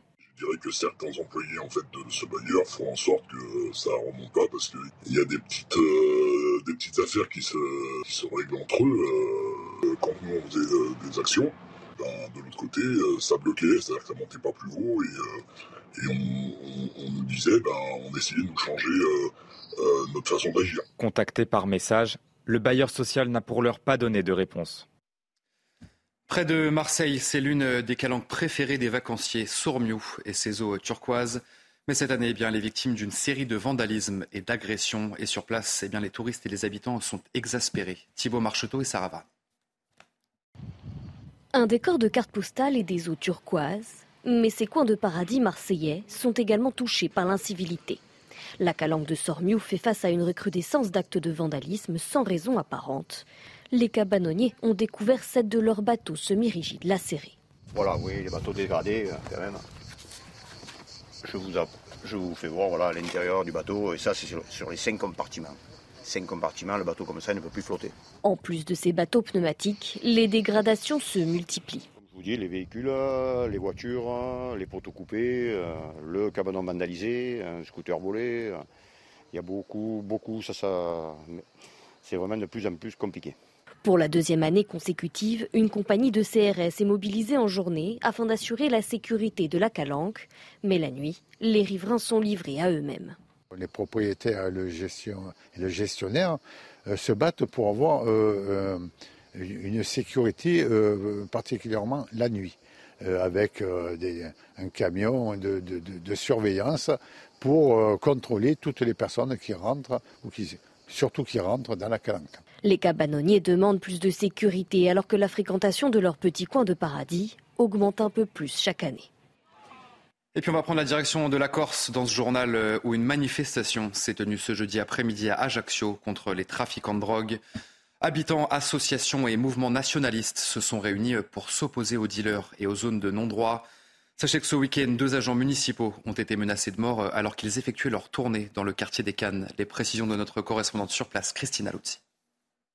C'est près de 700 personnes, toutes générations confondues, qui se sont rassemblées ce jeudi après-midi euh, dans le quartier des Cannes à Ajaccio à l'appel euh, de plusieurs mouvements nationalistes et d'associations euh, pour protester contre les menaces dont auraient été victimes deux agents municipaux dimanche dernier alors qu'ils effectuaient leur tournée matinale dans ce quartier populaire d'Ajaccio. Les participants se sont rassemblés devant l'école élémentaire du quartier avant de se diriger vers l'endroit où les employés municipaux ont été agressés et dont plusieurs habitants assurent qu'il s'agit euh, d'un point de deal en scandant ici on est chez nous, on est là, la drogue dehors, les dealers dehors. Les manifestants euh, ont été applaudis euh, par des habitants aux fenêtres d'un immeuble décrit comme le plus problématique du quartier. Les forces de l'ordre étaient présentes mais sont restées en retrait et c'est aux alentours de 19h que le cortège s'est dissipé dans le calme. Emmanuel Macron a lui fait sa pré-rentrée aujourd'hui. Comme chaque année, le chef de l'État s'est exprimé à l'occasion des commémorations du 79e anniversaire de la libération de Bormes-les-Mimosas. Dans une courte allocution de 13 minutes, il a rendu hommage aux jeunes qui ont participé au débarquement de Provence. On va écouter un court extrait de ce discours du président. Je suis heureux avec mon épouse de revenir chaque année en ce lieu de mémoire et de vie, ici parmi vous. Cette manière de pèlerinage annuel sur un haut lieu de combat pour la liberté de la France a une vertu d'ancrage salvatrice. Des hauteurs de bornes, on peut voir ce qui va, vient et surtout ne bouge pas. Chacune, en effet, des commémorations auxquelles j'ai eu le privilège de participer à vos côtés fut différente et je me souviens de chacune d'entre elles marquée par des moments de notre histoire collective différents. La rentrée scolaire, c'est pas tout de suite, mais euh, ça approche à grands pas. Des frais de rentrée scolaire euh, qui sont de plus en plus élevés. Et face à l'inflation, eh bien, les familles sont obligées de s'adapter. Une allocation de rentrée scolaire a été versée hier à environ 3 millions de foyers. Mais ce coup de pouce n'est pas toujours suffisant. Jules Bédot et Aminat Adem ont suivi une mère de famille et ses quatre enfants pour CNews. S'il vous plaît, monsieur. Ça, c'est à 39,99, 36. Aujourd'hui, pour Mimi et ses enfants, c'est la chasse aux promotions. C'est pas facile, hein, parce que tout a augmenté et tout. Il faut faire attention à chaque fois au, prix. Une hausse qui ne facilite pas la tâche de cette maman, malgré l'allocation de rentrée scolaire versée par la CAF récemment. Je sais que c'est pas suffisant euh, pour euh, les, quatre, euh, les quatre enfants, parce que après, après les, les fournitures et tout, on a, on a des chaussures, des habits à acheter et tout. Donc euh, il faut sortir euh, quelques sous de, notre poche. Quoi. Alors, toute économie est bonne à prendre. Les sacs, il n'y en a qu'à une personne que j'ai acheté le sac, mais les autres, on a conservé leur sac euh, pour l'année prochaine. Par rapport à l'année précédente, les prix des fournitures ont augmenté de 10% dans ce magasin. Bah, c'est dû à l'inflation, l'augmentation du prix des matières premières et du coût de l'énergie. Selon un rapport de la Confédération syndicale des familles, les parents devront dépenser cette année entre 900 et 1700 euros en moyenne pour la scolarité d'un enfant. Ce jour-là, Mimi a dépensé 92 euros au total. Et puis, euh, mauvaise nouvelle pour les automobilistes, surtout en pleine vacances d'été. Les prix à la pompe grimpent dans certaines stations-service. La barre symbolique des 2 euros le litre a même été dépassée par endroits. Alors, comment expliquer une telle augmentation? Maxime Lavandier, Sarah Fenzari et Pierre-François Altermat. Le constat est le même dans la plupart des stations-service parisiennes. Ici, le prix du samplon 98 est affiché à 2,59 euros. Dans cette autre station, à quelques kilomètres, le prix des carburants sont tous au-dessus des 2 euros le litre. Des hausses que subissent de plein fouet les automobilistes. Ah bah, le prix, euh, tant qu'on dit rien et puis euh, ils vont continuer à augmenter, puisqu'on dit rien, il faut, faut bouger, il faut faire quelque chose que je vous dise Moi, je suis coursier, je bosse toute la journée, ça coûte une fortune. Quoi. Moi, c'est du 25 balles par jour.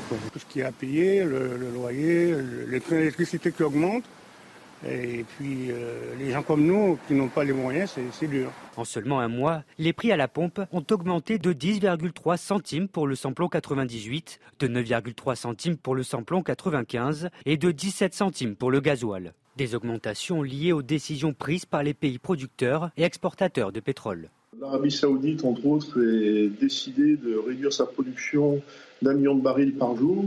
Donc effectivement, ça rend le produit plus rare sur le marché et avec par un effet de levier mécanique, ça fait monter les prix. Une tendance qui devrait se poursuivre dans les prochaines semaines, voire les prochains mois. L'Arabie saoudite envisage de prolonger cette situation jusqu'à la fin de l'année 2023.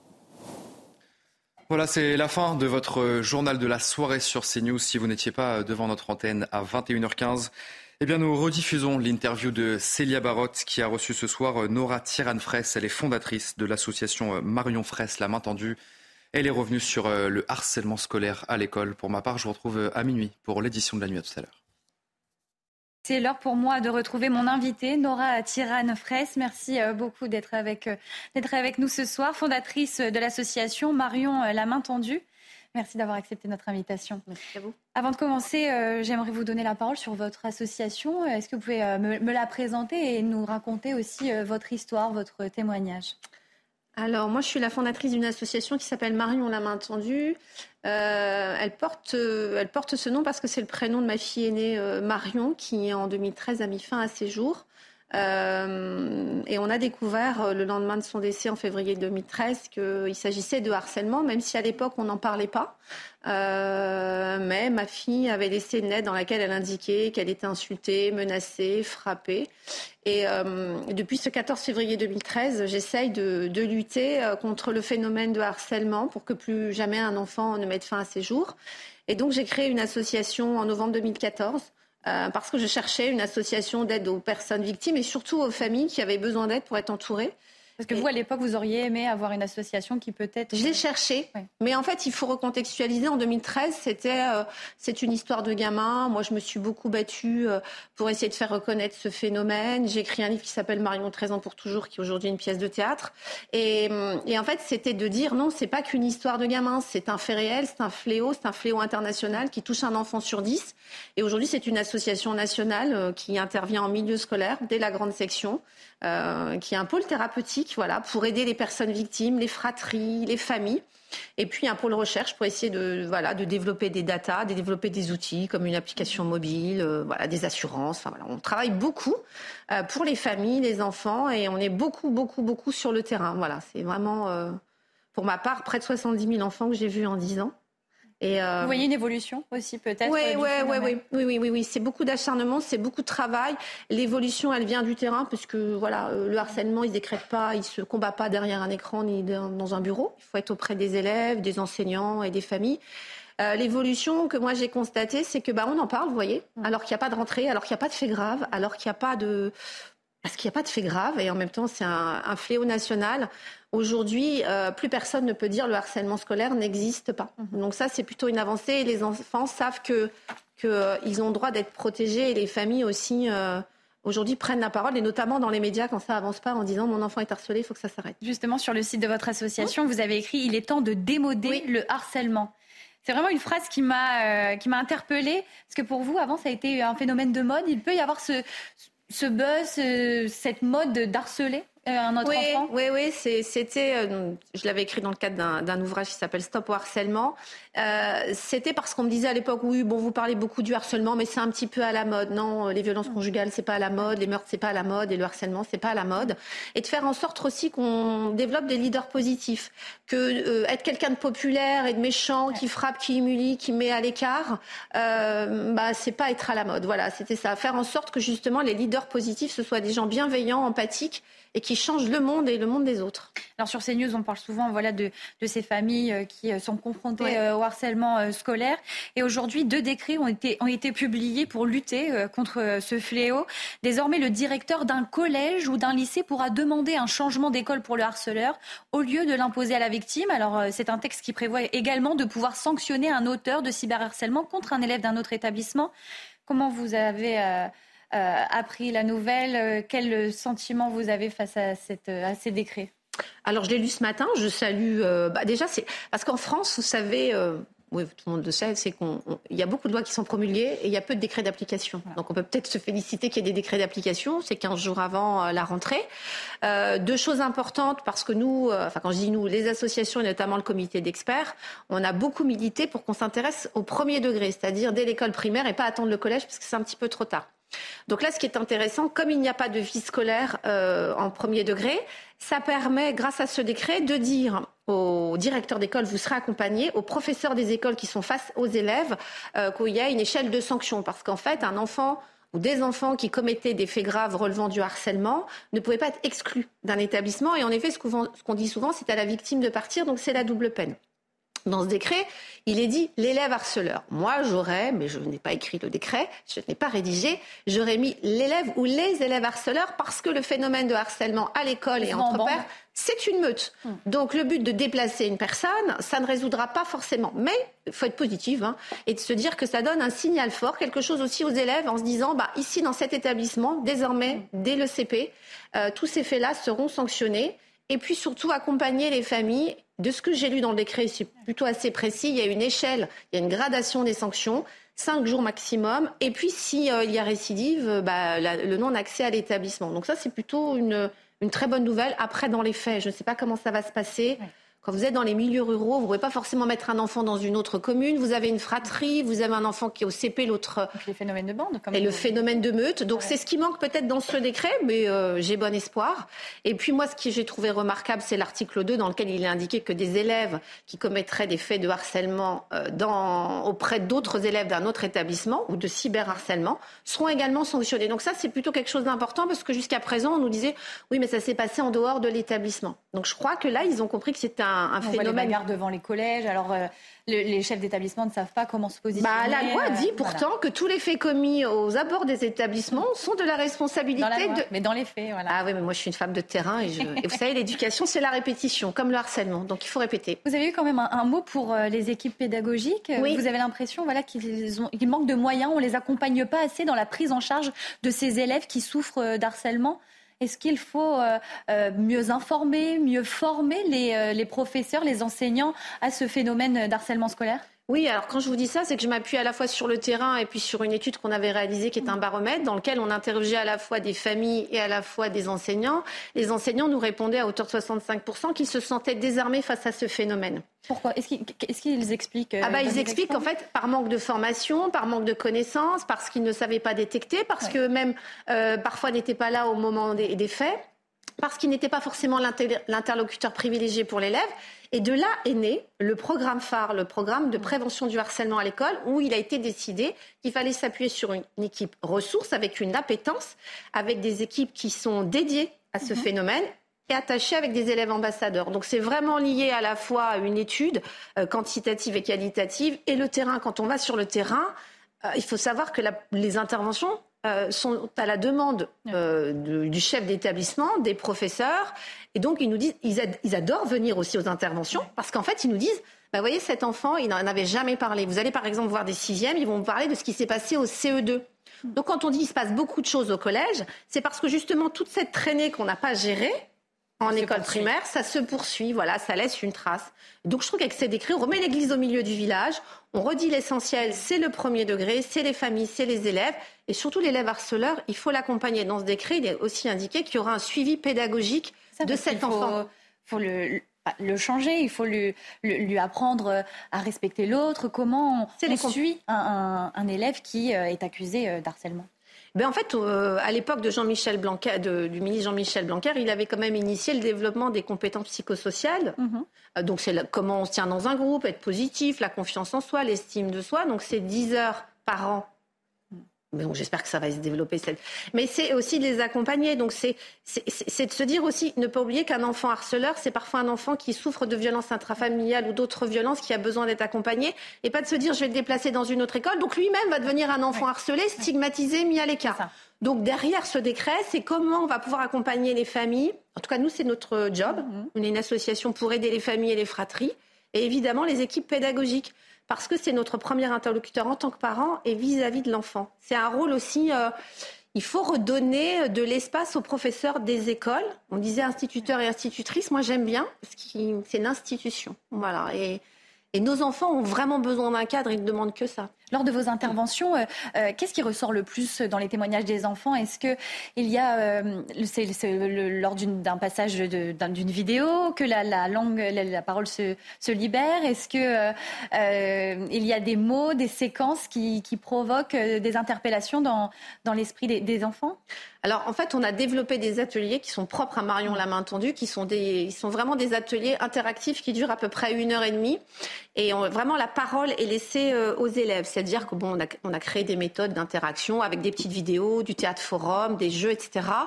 Et en fait, euh, vous ne pouvez pas dire à un enfant il faut parler si vous ne lui laissez pas la parole. Donc en fait, les enfants nous évoquent d'abord ce qu'ils vivent à la maison, en dehors de l'école. Ils nous racontent leur propre histoire. Quand vous allez parler du harcèlement à l'école, vous parlez de la violence. Et la violence, c'est une volonté de domination. Eh bien, ils vont vous évoquer des violences conjugales, ils vont vous évoquer de l'inceste. C'est le continuum des violences. Donc, à chaque fois qu'on y va, on sait qu'on va aider des enfants. Et puis certains vont nous évoquer la peur qu'ils ont de l'autre, euh, qui veulent accompagner, qui veulent devenir des élèves ambassadeurs. Et ce qu'ils nous disent toujours, et j'en profite pour saluer mes collègues, soit Mathilde, Olivier, Audrey ou d'autres, c'est qu'ils nous disent vous partez déjà. Et c'est beau et c'est dur parce que euh, parce qu'on voudrait rester un petit peu plus.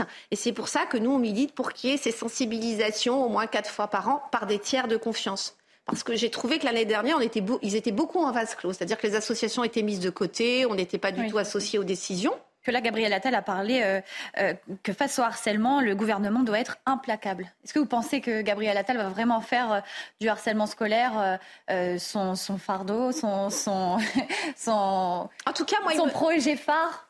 Son projet phare, ouais, sans jeu de mots exactement. Moi, j'ai trouvé, enfin, je, euh, on vient tellement de loin l'année dernière. Euh, j'ai trouvé, déjà, j'ai trouvé que c'était, c'était chouette d'aller à l'île de la Réunion, de s'intéresser à l'ultramarin, parce que nous, on est beaucoup sollicités. Donc ça, c'est plutôt une bonne nouvelle.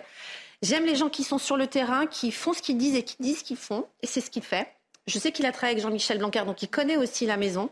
Donc euh, moi, je crois que ça va fonctionner. En tout cas, j'aimerais qu'on puisse le rencontrer et qu'il réunisse le comité d'experts, parce que l'année dernière, le comité n'a jamais été réuni. Et, eh ben, moi, je vais vous dire un truc. Hein. S'il réussit, euh, je prends ma retraite et ça me va bien. Donc, ouais. On va écouter euh, euh, Alix Rivière, justement, qui parlait de, ce sujet et ensuite, on, réagira ensemble. Alors, ça va satisfaire les, comment dire, les familles des enfants harcelés. La seule chose, c'est que l'enfant harceleur, il n'y aura pas de solution pour lui. Parce que la, la difficulté majeure que nous avons sur les cas de harcèlement, c'est réellement le manque de personnel dédié et formé pour régler ce type de situation. Parce que de toute façon, de déplacer le... En plus, vous imaginez, déplacer un enfant dans une, dans une autre école, il arrive, il a déjà... Enfin, si c'est dans la même ville ou même à proximité, on aura quand même une petite idée de la raison pour laquelle il arrive comme ça en cours d'année, puisque c'est totalement... Euh, euh, c'est un, un fait complètement nouveau si ça arrive dans le premier degré. On déplace le problème, mais ça c'est quelque chose d'extrêmement coutumier de l'éducation nationale. Est-ce que vous, êtes en relation avec euh, d'autres associations ou encore peut-être on a parlé euh, beaucoup de, la famille de, l'INSEE. Est-ce que vous avez pu aussi accompagner ces familles dont on a beaucoup parlé dans les médias ou peut-être leur donner des conseils pour l'après? Absolument. Bah, on, a des appels tous les jours. Euh, bah, de toute façon, c'est pas les enfants qui nous appellent et quand ils nous appellent, on demande d'être accompagnés par une famille. Mhm. on soutient les familles, des cas qui ne sont pas du tout médiatisés, des enfants qui malheureusement euh, sont, décédés.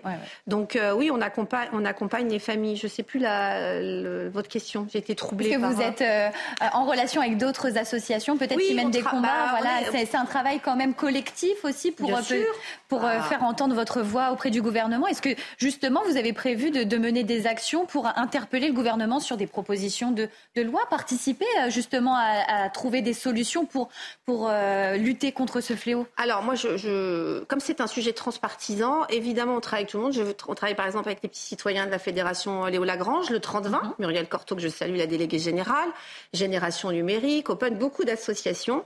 Et puis je travaille avec euh, des parlementaires. Mhm. On parlait de l'île de la Réunion, j'ai fait une visio avec une députée de l'île de la Réunion justement pour faire des propositions travaille beaucoup avec un sénateur qui s'appelle Xavier Iacovelli des Hauts-de-Seine, qui lui a fait un, une, conférence débat avec beaucoup d'experts, avec des avocats, etc., pour faire avancer le sujet.